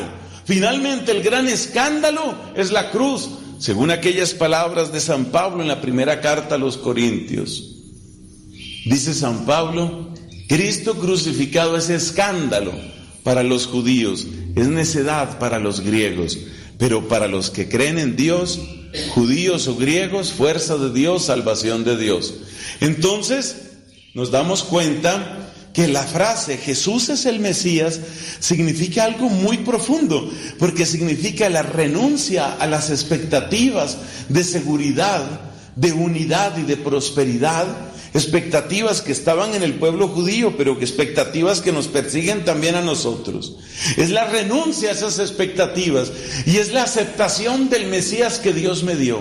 Este Mesías extraño, que ama hasta el extremo.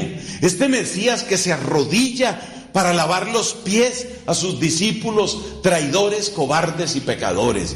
Ese es el Mesías raro, ese Mesías extraño que Dios me dio, yo lo acepto y yo digo, ese es el Mesías que a mí me hacía falta. Ah, ya, nos, ya se ve que no es una afirmación tan fácil, es una afirmación más bien difícil. Llegar a decir que ese es el Mesías, que ese es mi Salvador, sabiendo que no son exactamente mis expectativas las que Él está cumpliendo, eso requiere un salto, un salto que solo es posible en la fe verdadera. Solo con una fe real y verdadera se puede dar ese salto para decir, ese Mesías extraño y todo, ese Mesías tan raro, ese es el verdadero Mesías de Dios. Y ese es el que yo necesito. Y ese es el que puede hacer distinta mi vida. Y ese es el que quiero que reine en mi corazón. Esa es la gran verdad. Entonces, ser cristiano, ser cristiano es decir esa frase. Jesús es el Señor, Jesús es el Mesías. Eso es ser cristiano. Pero ya ves que esa frase, aunque se dice fácil y pronto, es una frase de una profundidad inmensa, porque es la frase que significa yo renuncio a las expectativas. Los judíos, por ejemplo, los apóstoles tuvieron que renunciar a sus expectativas. Yo renuncio a las mías. Y yo sé que lo que Dios me da en su bendito Hijo Jesucristo, eso que me parece tan extraño, eso de servir y amar, y eso de padecer y morir, y eso de anonadarse y humillarse, eso tan raro que Dios me ha dado, eso es lo que yo necesito. Ahí empieza uno a ser cristiano. Eso es ser cristiano, recibir a ese Mesías. Ese Mesías, ese Mesías es muy distinto a lo que uno pensaría. Pensemos nosotros los religiosos, ¿qué significa aceptar a ese Mesías? Significa ser el primero en el perdón, ser el primero en la mansedumbre, ser el primero en la escucha, ser el primero en el servicio. Y eso, eso no es lo que uno está esperando. Muchas veces lo que uno está esperando es un líder fuerte con el cual se va a asegurar la victoria. Y sí, la victoria vendrá, pero viene por este camino, camino paradójico, camino extraño, camino que siguió este Mesías y que conduce finalmente al Calvario, al sepulcro, y por esa ruta hacia la gloria y la resurrección. Resumen, pidamos al Señor que un día podamos decir esa frase, pero entendiendo lo que estamos diciendo. Jesús es el Cristo, Jesús es el Mesías, todavía mejor, Jesús es mi Mesías, Él es mi Salvador. Yo creo en el camino de Él, que es un camino extraño, un camino rarísimo, pero yo creo en el camino de Él. Y yo creo que ese ha de ser también mi camino. Acabas de escuchar la homilía de Fray Nelson Medina. Gracias por estar en sintonía aquí en Radio Cepa.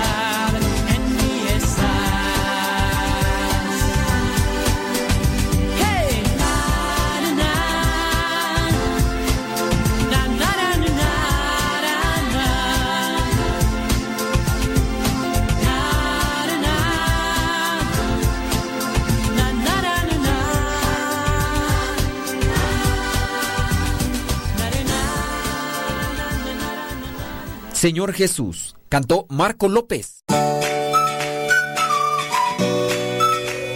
Hola padre, soy Yolanda Vidal y estoy muy contenta por escucharlo, muy agradecida por su programa, cada vez nos ayuda más, llevo como medio año oyéndolo y cada vez que lo escucho me llena de paz, de alegría, de mucha motivación para continuar cada día haciendo las cosas mejor para el Señor y, y gracias Padre por tantas cosas que nos da, Dios que lo bendiga y le dé fuerzas para seguir cada día animándonos a todos nosotros que estamos en este caminar de fe. Gracias Padre.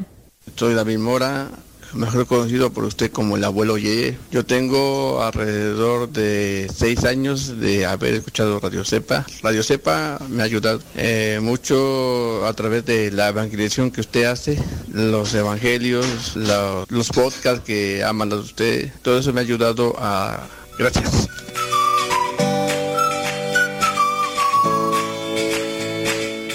A esa interrogante o duda que tienes, manda tu mensaje en audio y nosotros lo respondemos al aire. Abran las puertas, señores, porque aquí llegó Pregúntale al Padre.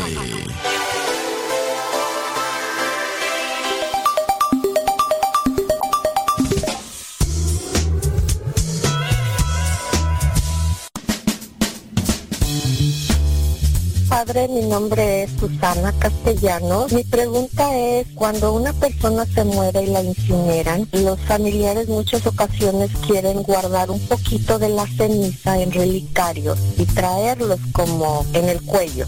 Hay unos relicarios especiales para eso. Eh, se comenta que es malo. Eh, la persona que muere tiene el deseo que parzan las cenizas, ya sea en un río o en un mar, pero hay veces eh, divisiones de que es malo también. ¿Me podría informar qué es bueno, qué es malo, qué es correcto, qué es incorrecto? Porque sinceramente la cremación tiene ciertas dudas. En lo personal yo quisiera también que me cremaran, pero a mí que mis cenizas las llevaran a un, a un templo. Eh, pero este padre me podría informar de eso. Muchas gracias, Dios lo bendiga. Por favor pida por mí, estoy muy mal de mis rodillas. Gracias, padre.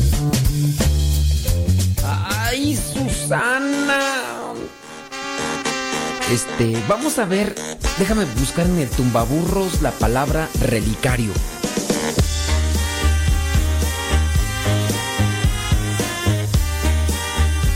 Ya encontré, ya encontré, Susana. Como dijo el gringo, don't go away. O sea, no te vayas, espérame tantito. Dice aquí, el tumbaburros dice, la palabra relicario, la palabra relicario Esta forma, mire, eh, siempre, bueno, yo así estoy acostumbrado. Para conocer mejor el significado de una palabra, váyase a la etimología. Busque etimología de, y ya pone la palabra, relicario. Porque hay diccionarios de verdad que en ocasiones están más mafufus que yo. Entonces yo busco así la, la raíz de la palabra para comprender el significado. La palabra relicario está formada con raíces latinas y significa lugar donde se guarda lo que queda del cuerpo de un santo. Sus componentes léxicos son el prefijo re hacia atrás, linquere, dejar, abandonar, más el sufijo ario, lugar. Entonces, pues, lugar ahí, relicario, pues sí. Oiga, con respecto a esto de las cenizas, mire, creo yo que muchas veces nosotros no tenemos una atención adecuada para alguien o para algo por desconocimiento. Nuestra ignorancia nos lleva a tratar en ocasiones de manera descuidada las personas o las cosas. Cuando uno tiene ignorancia, uno puede tratar con desprecio, con ah, indiferencia a una persona que viene a ser importante para nosotros y que a lo mejor no nos damos cuenta. También con respecto a las cosas, si una persona es ignorante, puede tratar una cosa con indiferencia. Nosotros nos enfocamos a las mascotas. Cuando una mascota es de nuestra propiedad, como la tenemos como algo propio, la tratamos con muchos cuidados. Ya por ahí ya, ¿cómo se le llama esto de los niños, este, perrijos? Los perrijos. Ahora que, que, que me encuentro que con los perrijos. ¿Cuáles son los perrijos? Pues son personas que están adoptando a los perritos como si fueran sus hijos. Les dan en tetera, hacen mamila, les dan ahí en la boca, los llevan cargados, ya incluso hay cierto tipo de, de, de chalecos o sudaderas o yo no sé cómo llamarle, mandiles o quién sabe qué, para cargar a los perrijos. También ya hay andaderas. Bueno, cuando ya se exagera, se caen esas cosas. Cuando uno tiene conocimiento de algo, uno lo trata conforme a lo que uno tiene parecer. Si uno encuentra, por ejemplo, una bicicleta, si no es mía, para mí es indiferente y uno hasta la puede eh, maltratar. Pasa cuando voy a pedir algo prestado. Y como sé que no es mío y soy indiferente, eh, de, manejo aquella cosa que me prestaron como yo, como yo quiero. Van a decir ustedes, bueno, ¿y eso qué tiene que ver con las cenizas? ¿Eso qué tiene que ver con la pregunta que hizo Susana? Voy para allá, voy para allá, no, que no pan del júnico. Miren, hablando de las cenizas del cuerpo, dice Susana, yo cuando me muera quisiera que también me cremaran. En la iglesia cristiana católica, ¿permiten la cremación del cuerpo? Sí, se permite la cremación. Ahora, ¿qué se tiene que hacer con esas cenizas? Esas cenizas no se tienen que andar regando, esparciendo por cualquier lugar. No se deben de esparcir o regar las cenizas ni en el bosque, ni en la ciudad, ni en el mar. No. Tampoco se deben de tener guardadas en la casa. Tampoco, como decía Susana, se deben de colocar en cierto tipo de recipientes colgados al cuello mediante un cordón o una cadena. Quiero llevarte ahí más cerquita No sé si la idea les vino. Hay una canción, ¿no? De esas canciones del, del mundo me acordé porque la cantaba yo hace muchos, pero muchos, digo, me, medio me aprendí esa canción hace muchos años. Algo así que, que te llevaré en una cadenita para llevarte muy cerquita de mi corazón. Algo así decía la canción. No sé si de ahí hayan agarrado la idea de, pues yo voy a poner la ceniza, parte de las cenizas en ese recipiente re- llamado relicario y lo voy a traer aquí, aquí en cerquita de mi corazón. Pero no se debe de hacer. Voy para allá. Cuando uno tiene conocimiento de las cosas y uno tiene respeto por ellas, uno las trata con cuidado, es sensible hacia ellas, ya sea personas o cosas. Ahora, ¿qué es para ti el cuerpo humano? ¿Qué es para ti el cuerpo de una persona? Si para ti no significa nada y por eso tratas el cuerpo humano como te viene en gana, como te vienen en tus antojos, como te vienen en, tus intenciones, quiere decir que entonces tú no tienes un aprecio por lo que es el cuerpo desde la perspectiva cristiana. Si tú no tienes ese aprecio por el cuerpo como templo del Espíritu Santo, ten presente, nuestro cuerpo es templo del Espíritu Santo. Cuando la persona no tiene ese aprecio por el cuerpo como templo del Espíritu Santo, tiende a maltratarlo, tiende a tatuarlo, tiende también a abusar del cuerpo dentro de lo que es esas intenciones y distorsiones del egoísmo, ya sea aprovecharse incluso de la persona que puede ser hasta su pareja y puede abusar de ella. Si tú, en este caso, ya conociste la palabra de Dios y reconoces, reconoces que, en este caso, el cuerpo es templo del Espíritu Santo, sabrás que no es cualquier objeto y que aún después de que este cuerpo ya no tiene vida y que se crema, se llega a incinerar, no tienes que andarlo utilizando o teniendo como cualquier cosa. Porque ten presente que si es templo, el cuerpo es templo del Espíritu Santo, se debe de tener un respeto, porque ahí estuvo Dios.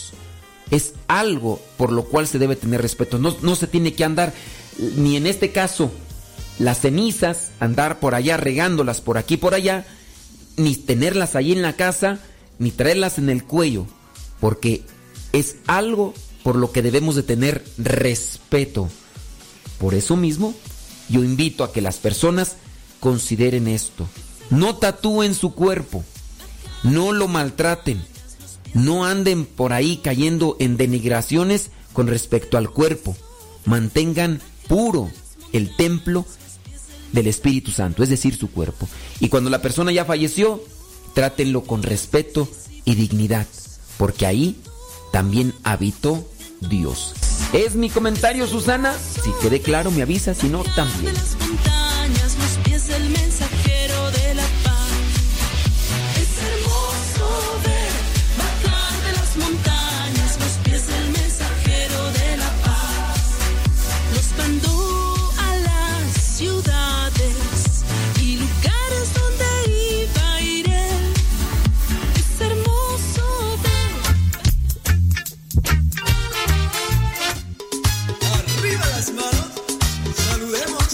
Señor con gozo.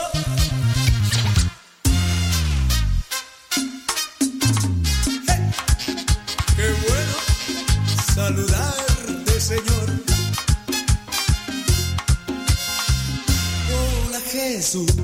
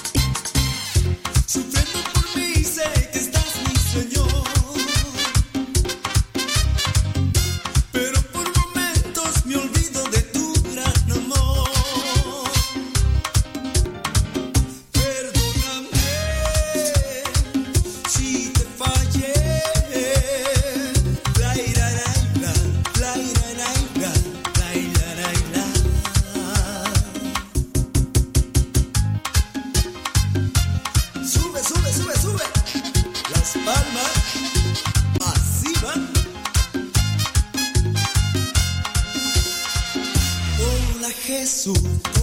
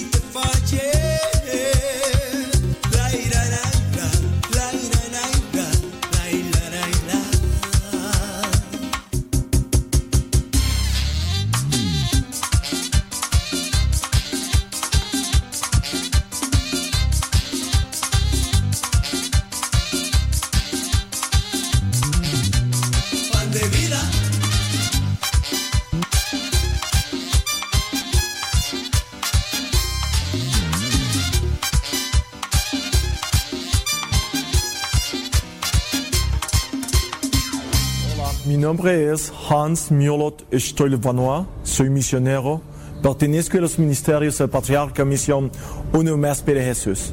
Somos una organización que trabaja en Centroamérica, Guatemala, El Salvador, Honduras y Nicaragua. Trabajamos con niños de la calle, con pandilleros, con prostitutas y niños infectados con SIDA en situación calle. ¿Por qué Hans trabaja con este tipo de personas? Porque son mucho más leales con Dios que mucha gente que conozco porque son mucho más, ah, se dejan amar más por Dios que mucha gente que conozco. Y porque Dios me rescató de ese lugar. Yo soy drogadicto compulsivo. La palabra ex drogadicto no existe. Es la mentira más grande que el diablo ha inventado. No existen los ex drogadictos. Eres drogadicto desde el primer día que consumes hasta el día que te mueres. Punto y se acabó. En este mundo solo hay dos tipos de drogadictos. El drogadicto compulsivo en consumo y el drogadicto compulsivo en abstinencia. Moi y yo, yo soy drogadicto compulsivo en abstinencia. Llevo 18 años de no drogarme para honra y gloria de mi Padre Celestial. Pero todavía tengo ansiedades. Todavía tengo que pelear con mis propios demonios. Todavía tengo que pelear con mis propios fantasmas. Algunas veces cuando estoy en Guatemala ciudad y tiene que trabajar con niños de la calle y alguno de ellos agarra un trapo, container o pegamento y comienza a oler, yo siento ese aroma, wow, algo dentro de mí me dice, Hans, pruébalo otra vez, es rico otra vez. Y tiene que pelear contra eso. O estoy en El Salvador trabajando con los maras en, eh, y algún pandillero saca un puro de marihuana y comienza a fumar marihuana y yo siento ese aroma, wow, algo dentro de mí dice, Hans, no te acuerdas, ese es sabroso, prueba otra vez. Y tiene que pelear con eso. O cuando está en Nicaragua con prostitutas y alguna de ellas saca un pomo de coca, hace una línea de coca, inhala, yo le veo, wow. Yo comienzo a sudar. Tengo 18 años, cero drogas en mi cuerpo. Pero todavía estoy pagando mis consecuencias. Todavía tengo que luchar día a día, día a día, hora a hora, para no caer de regreso en las malditas drogas. Solo que ahora hay un cambio en mi vida. Yo ya no peleo solo. Tengo a mi super superhéroe conmigo, que se llama Jesucristo. Él transformó mi vida. Él hizo que mi vida hoy tenga un valor, tenga una visión y tenga una misión que hacer. Así es que comenzó usando un ramo de coca a la semana. ¿Qué es un ramo de coca? No es nada. Realmente, ¿qué es un ramo de coca? Dos buenas líneas. Eso es un ramo de coca. Cualquiera se las mete. Yo siempre decía, es gratis, es, es con mis amigos, y espero fiesta, es un vez por semana. Yo tiene el control. Cuando yo diga, ah, tú exacto, yo soy muy inteligente. Muchas veces lo dije. Unos meses antes de mi accidente estuve consumiendo entre 18 y 20 ramos de cocaína al día. Sabes, ahora me gustaría caminar sin que la gente se me quede viendo raro cuando camino, sin que los niños se burlen de mí cuando camino. Me gustaría sentir el piso helado debajo de mis pies. Me gustaría andar en bicicleta. Daría cualquier cosa por caminar descalzo en una playa y sentir la arena caliente debajo de mis pies. Algo que nunca va a pasar, porque yo fui tonto y usé drogas. Cuando mis padres se enteraron que yo era drogadicto, mi madre le echó la culpa a mi padre y mi padre echó culpa a mi madre. Y todo ese amor que se tenían cometió en odio y terminaron divorciándose. Hasta el día de hoy, mi familia no me ha perdonado. Hasta el día de hoy, mis hermanos me odian. Hasta el día de hoy, mis padres no me hablan. 18 años cero drogas. Y todavía no me han perdonado. El mes pasado fue el cumpleaños de mi madre. Y no quiso recibir un llamado mío para desear feliz cumpleaños. El joven que me escuchas. Muchas veces peleamos por nuestros padres por estupideces. Es que no me regalas ese celular, es que no me compras ese zapato, es que no me das esa comida. ¿Sabes? Yo tiene 18 años que no escucho voz de mi madre.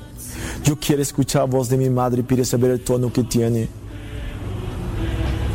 Y no quiere verme. Tú joven que me escuchas, ¿cuántas veces has peleado con tus hermanos? ¿Cuántas veces te has agarrado porque se pone tus zapatos o porque agarra la compu o porque cambio de canal? Yo tiene 18 años de no ver mis hermanos. Yo quiero pelear con mis hermanos, pero escuchar su voz para verles. Tiene 18 años que no quieren saber de mí. Hagamos un trato. Ve, busque tu madre y dale un abrazo de mi nombre, de mi parte. Así yo voy a sentir que le estoy dando ese abrazo a mi madre. O yo bendigo a mis hijos. Que Dios te bendiga. En el nombre de Jesús. Que la paz de Cristo siempre more en tu corazón. Y recuerda, tu primer ministerio es tu familia, tu esposo, tu esposa, tus hijos. Dios te bendiga.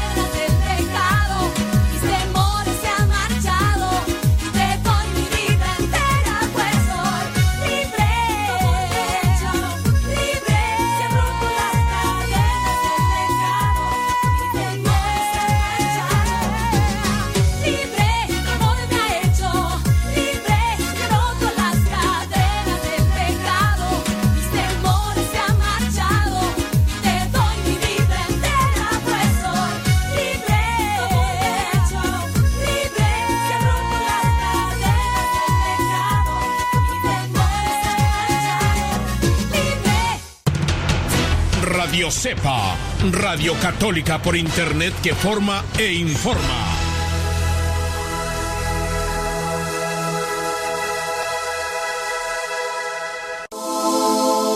Estás escuchando Radio Cepa, la estación de los misioneros servidores de la palabra.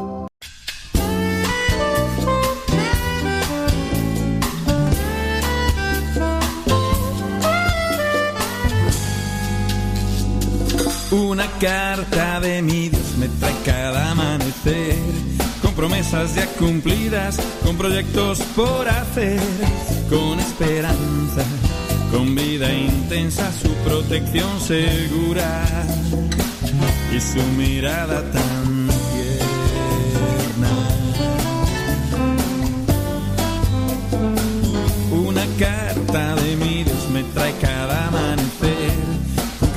y con gestos que me hacen sentirme bien. Muchas palabras animan mi caminar y con una mano amiga que suave me ayuda a andar. Oh.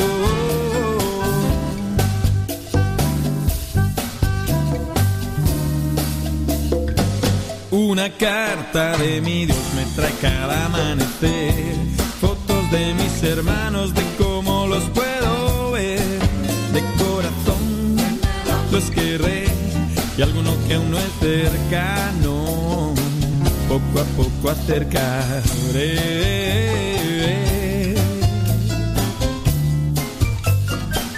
Y una carta de mi Dios me trae cada amanecer, la confianza en estos días con muy poco que perder, con fuentes de balde, con leche y con miel. Si no encuentras hoy tu carta, la perdiste sin querer.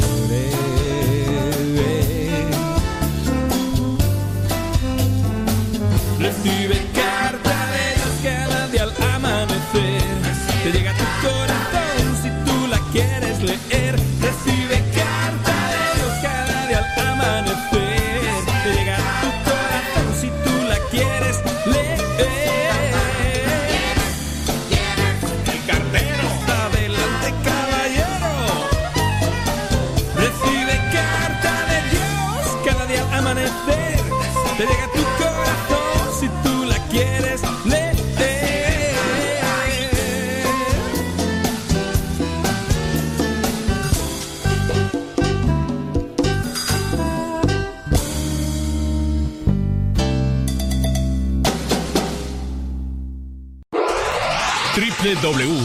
www.radiocepa.com transmite desde el Seminario de Teología de los Misioneros Servidores de la Palabra, ubicado en Texcoco, Estado de México.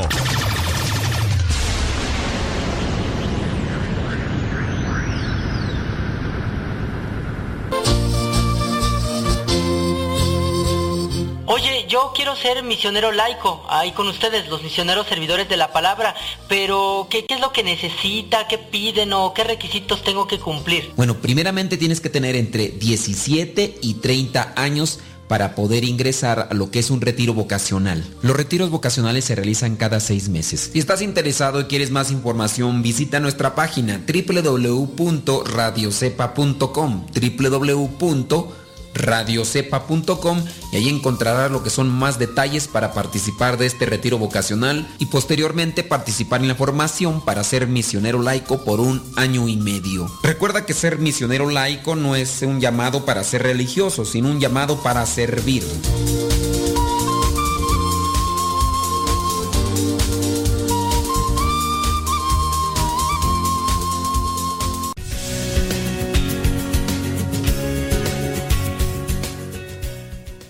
Muy buenas noches, soy el padre Rubén Darío Restrepo, misionero vicentino. En la actualidad me encuentro trabajando como pastor o párroco en Missouri, en Aurora y en Verona. Me encuentro trabajando con la comunidad latina, con los campesinos. El mensaje es, quiero dar gracias a Dios por pertenecer a esta hermosa comunidad y también invitar a toda la comunidad a que siga el testimonio de San Vicente de servir y ayudar a los demás, en especial a necesitados. Todos tenemos personas necesitadas alrededor de nosotros, en nuestra familia, en nuestras comunidades parroquiales. Compartamos lo poco o lo mucho que tengamos con los demás, no solamente el dinero, sino nuestro tiempo, nuestra compañía y nuestra amistad. Que Dios me los bendiga a todos y pido oraciones y oro por todos. Soy el Padre Rubén Restrepo, misionero vicentino. Gracias.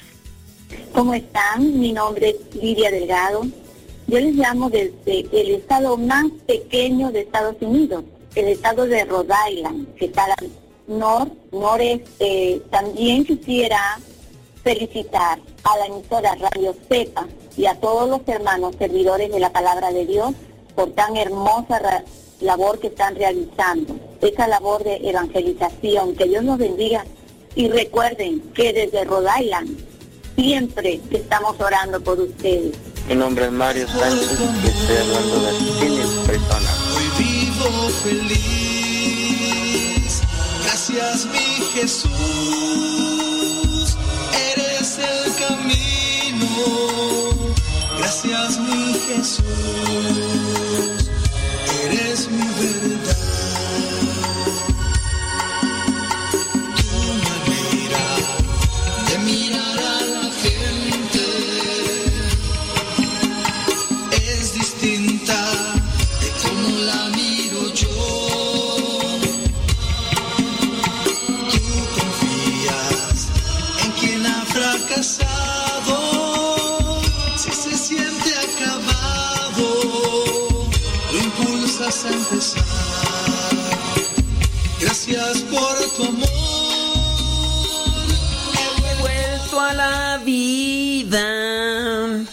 Gracias por tu amor. ¿Y estamos al aire?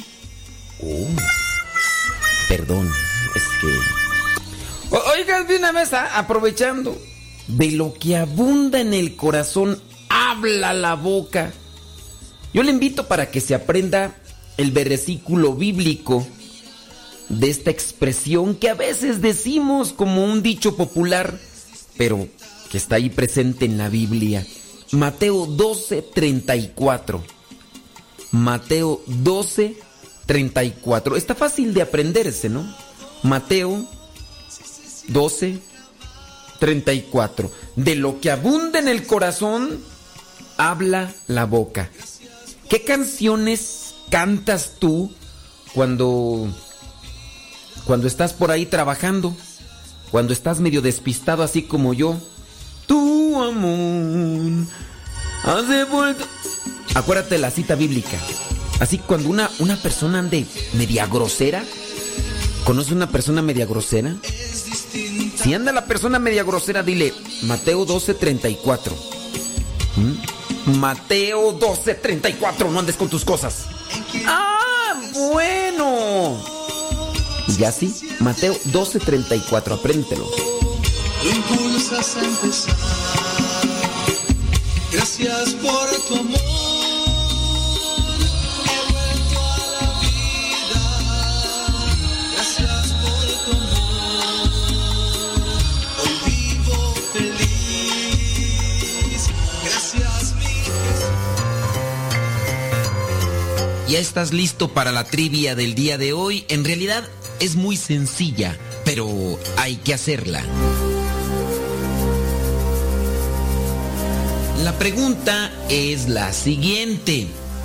¿De cuál de los siguientes idiomas procede la palabra Biblia?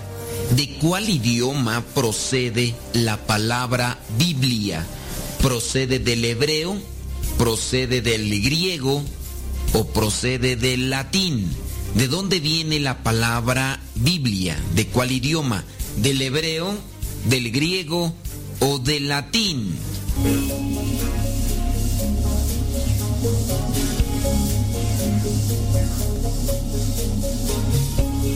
Me di cuenta que esta pregunta, a pesar de que es muy sencilla, hay algunas personas que la confunden y desde que iniciamos con esto de las trivias no la había planteado. En fin, si tú dijiste que la palabra Biblia procede del hebreo, déjame decirte que te equivocaste. si tú dijiste que la palabra Biblia procede del latín, también te equivocaste. En la antigüedad las escrituras las hacían en papiros. Puede ser que conozcas algún papiro, sabes que se enrollaban, eran de un material, sí, procedía también de la madera, pero no era en nada parecido a lo que tenemos ahora con lo que es el papel. La palabra Biblia viene del griego biblión. La palabra Biblia viene del griego biblión, que significa libro. Esta palabra biblión es derivada de otra palabra en griego, biblos, que significa rollo de papiro. Esta palabra biblos viene de una ciudad fenicia. En esta ciudad fenicia había mucho comercio y se comerciaba con esto del papiro. Y porque en esta ciudad había mucho de este comercio, se le decía biblos. Hoy esta ciudad fenicia ya no se llama así, ahora se llama Jubail y queda cerca de Beirut, allá en el Líbano. Tú sabes muy bien que los libaneses son conocidos por ser muy buenos comerciantes. A lo mejor para algunos es un tanto novedoso saber que el griego era utilizado como una lengua para los tiempos de Jesús. La lengua hebrea desapareció como lengua hablada en torno, según los conocedores, durante el siglo VI antes de Cristo, según otros, entre el siglo IV y III antes de Cristo. La lengua hebrea fue sustituida como lengua hablada en toda Palestina por la lengua aramea que se extendía además por las regiones antiguas de Siria, actualmente lo que se conoce como el Líbano y también Siria, y también lo que era Mesopotamia, actualmente Irak, pero se mantuvo como lengua santa de la religión judía que seguía un gran número de palestinos de aquella época. Por eso se cuenta como milagroso que Jesús, un niño de 12 años, pudiera leer los rollos de la ley, interpretarlos y explicarlos en arameo.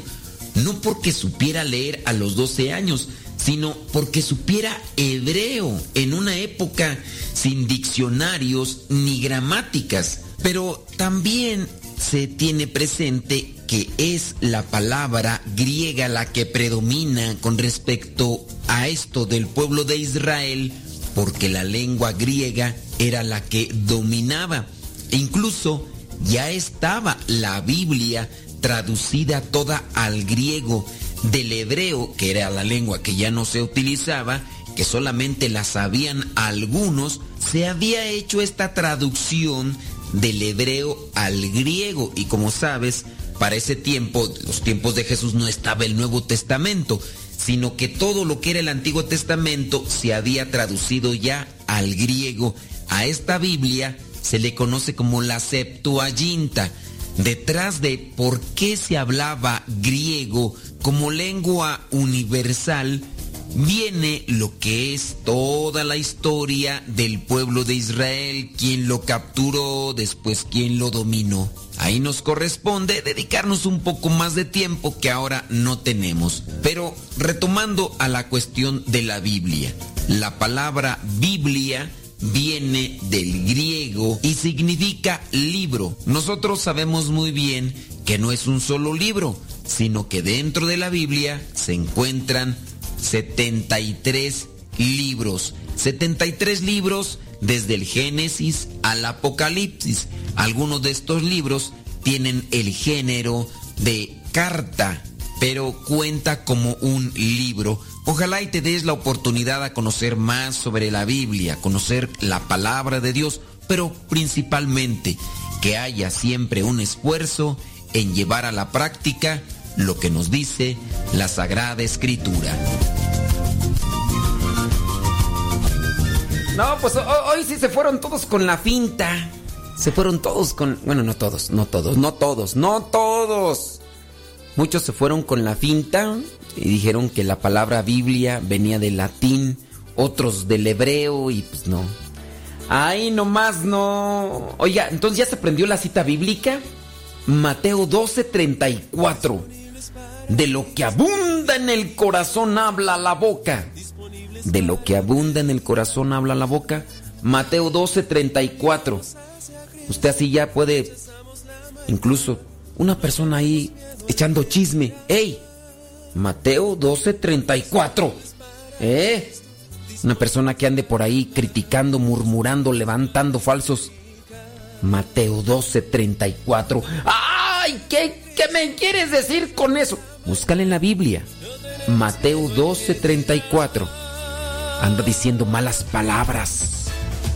Mateo 12, 34. Ande pa' que se le quite. Que todos los días estemos disponibles para Cristo. Con el pensamiento, con la palabra, con el obrar. Disponibles para predicar, disponibles para Cristo, Mateo 12, 34, no te hagas. Ocupados cuando el mundo nos invita al error.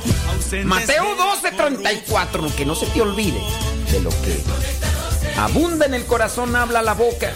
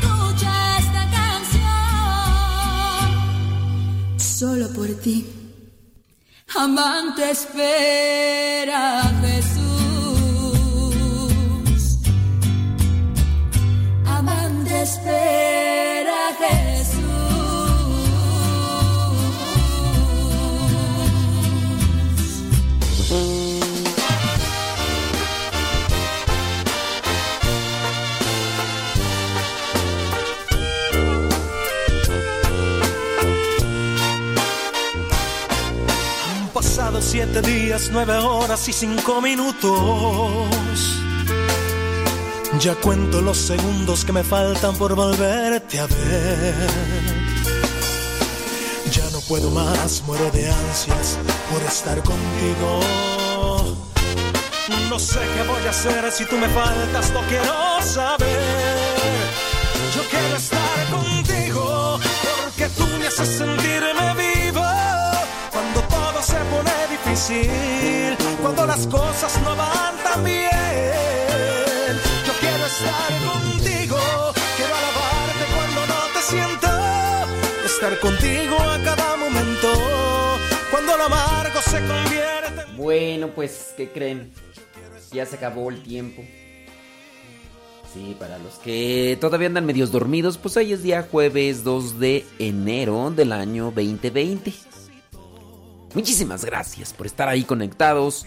Los que nos están escuchando ahí por el Facebook y por YouTube, muchísimas gracias. Ya se terminó el programa El que madruga. Y ahora sigue el programa Lo que Dios ha unido con Patti y Paco. Si quieren escucharlo, pásense, pásense a Radio Cepa. Descarguen la aplicación Radio Cepa o búsquenla ahí en el Google Radio Cepa y así ustedes pueden pasar directamente a escuchar Radio Cepa. Radio Cepa. Sí, ya se acabó, ya. Ya, ya se acabó, ya se hizo la ma la macha la machaca. Pásenle, pásenle. No, no se hagan que la Virgen les habla, ¿ok? Ahí se los dejamos. Y ya viene Pati Paco, acá en Radio Cepa. Gracias a los que nos escucharon y a los que dieron compartir y, y a los que se mantienen fieles. ¿Salen? Gracias.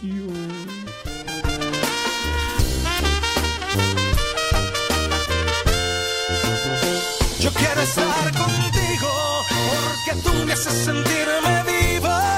Cuando todo se pone difícil, cuando las cosas no van tan bien.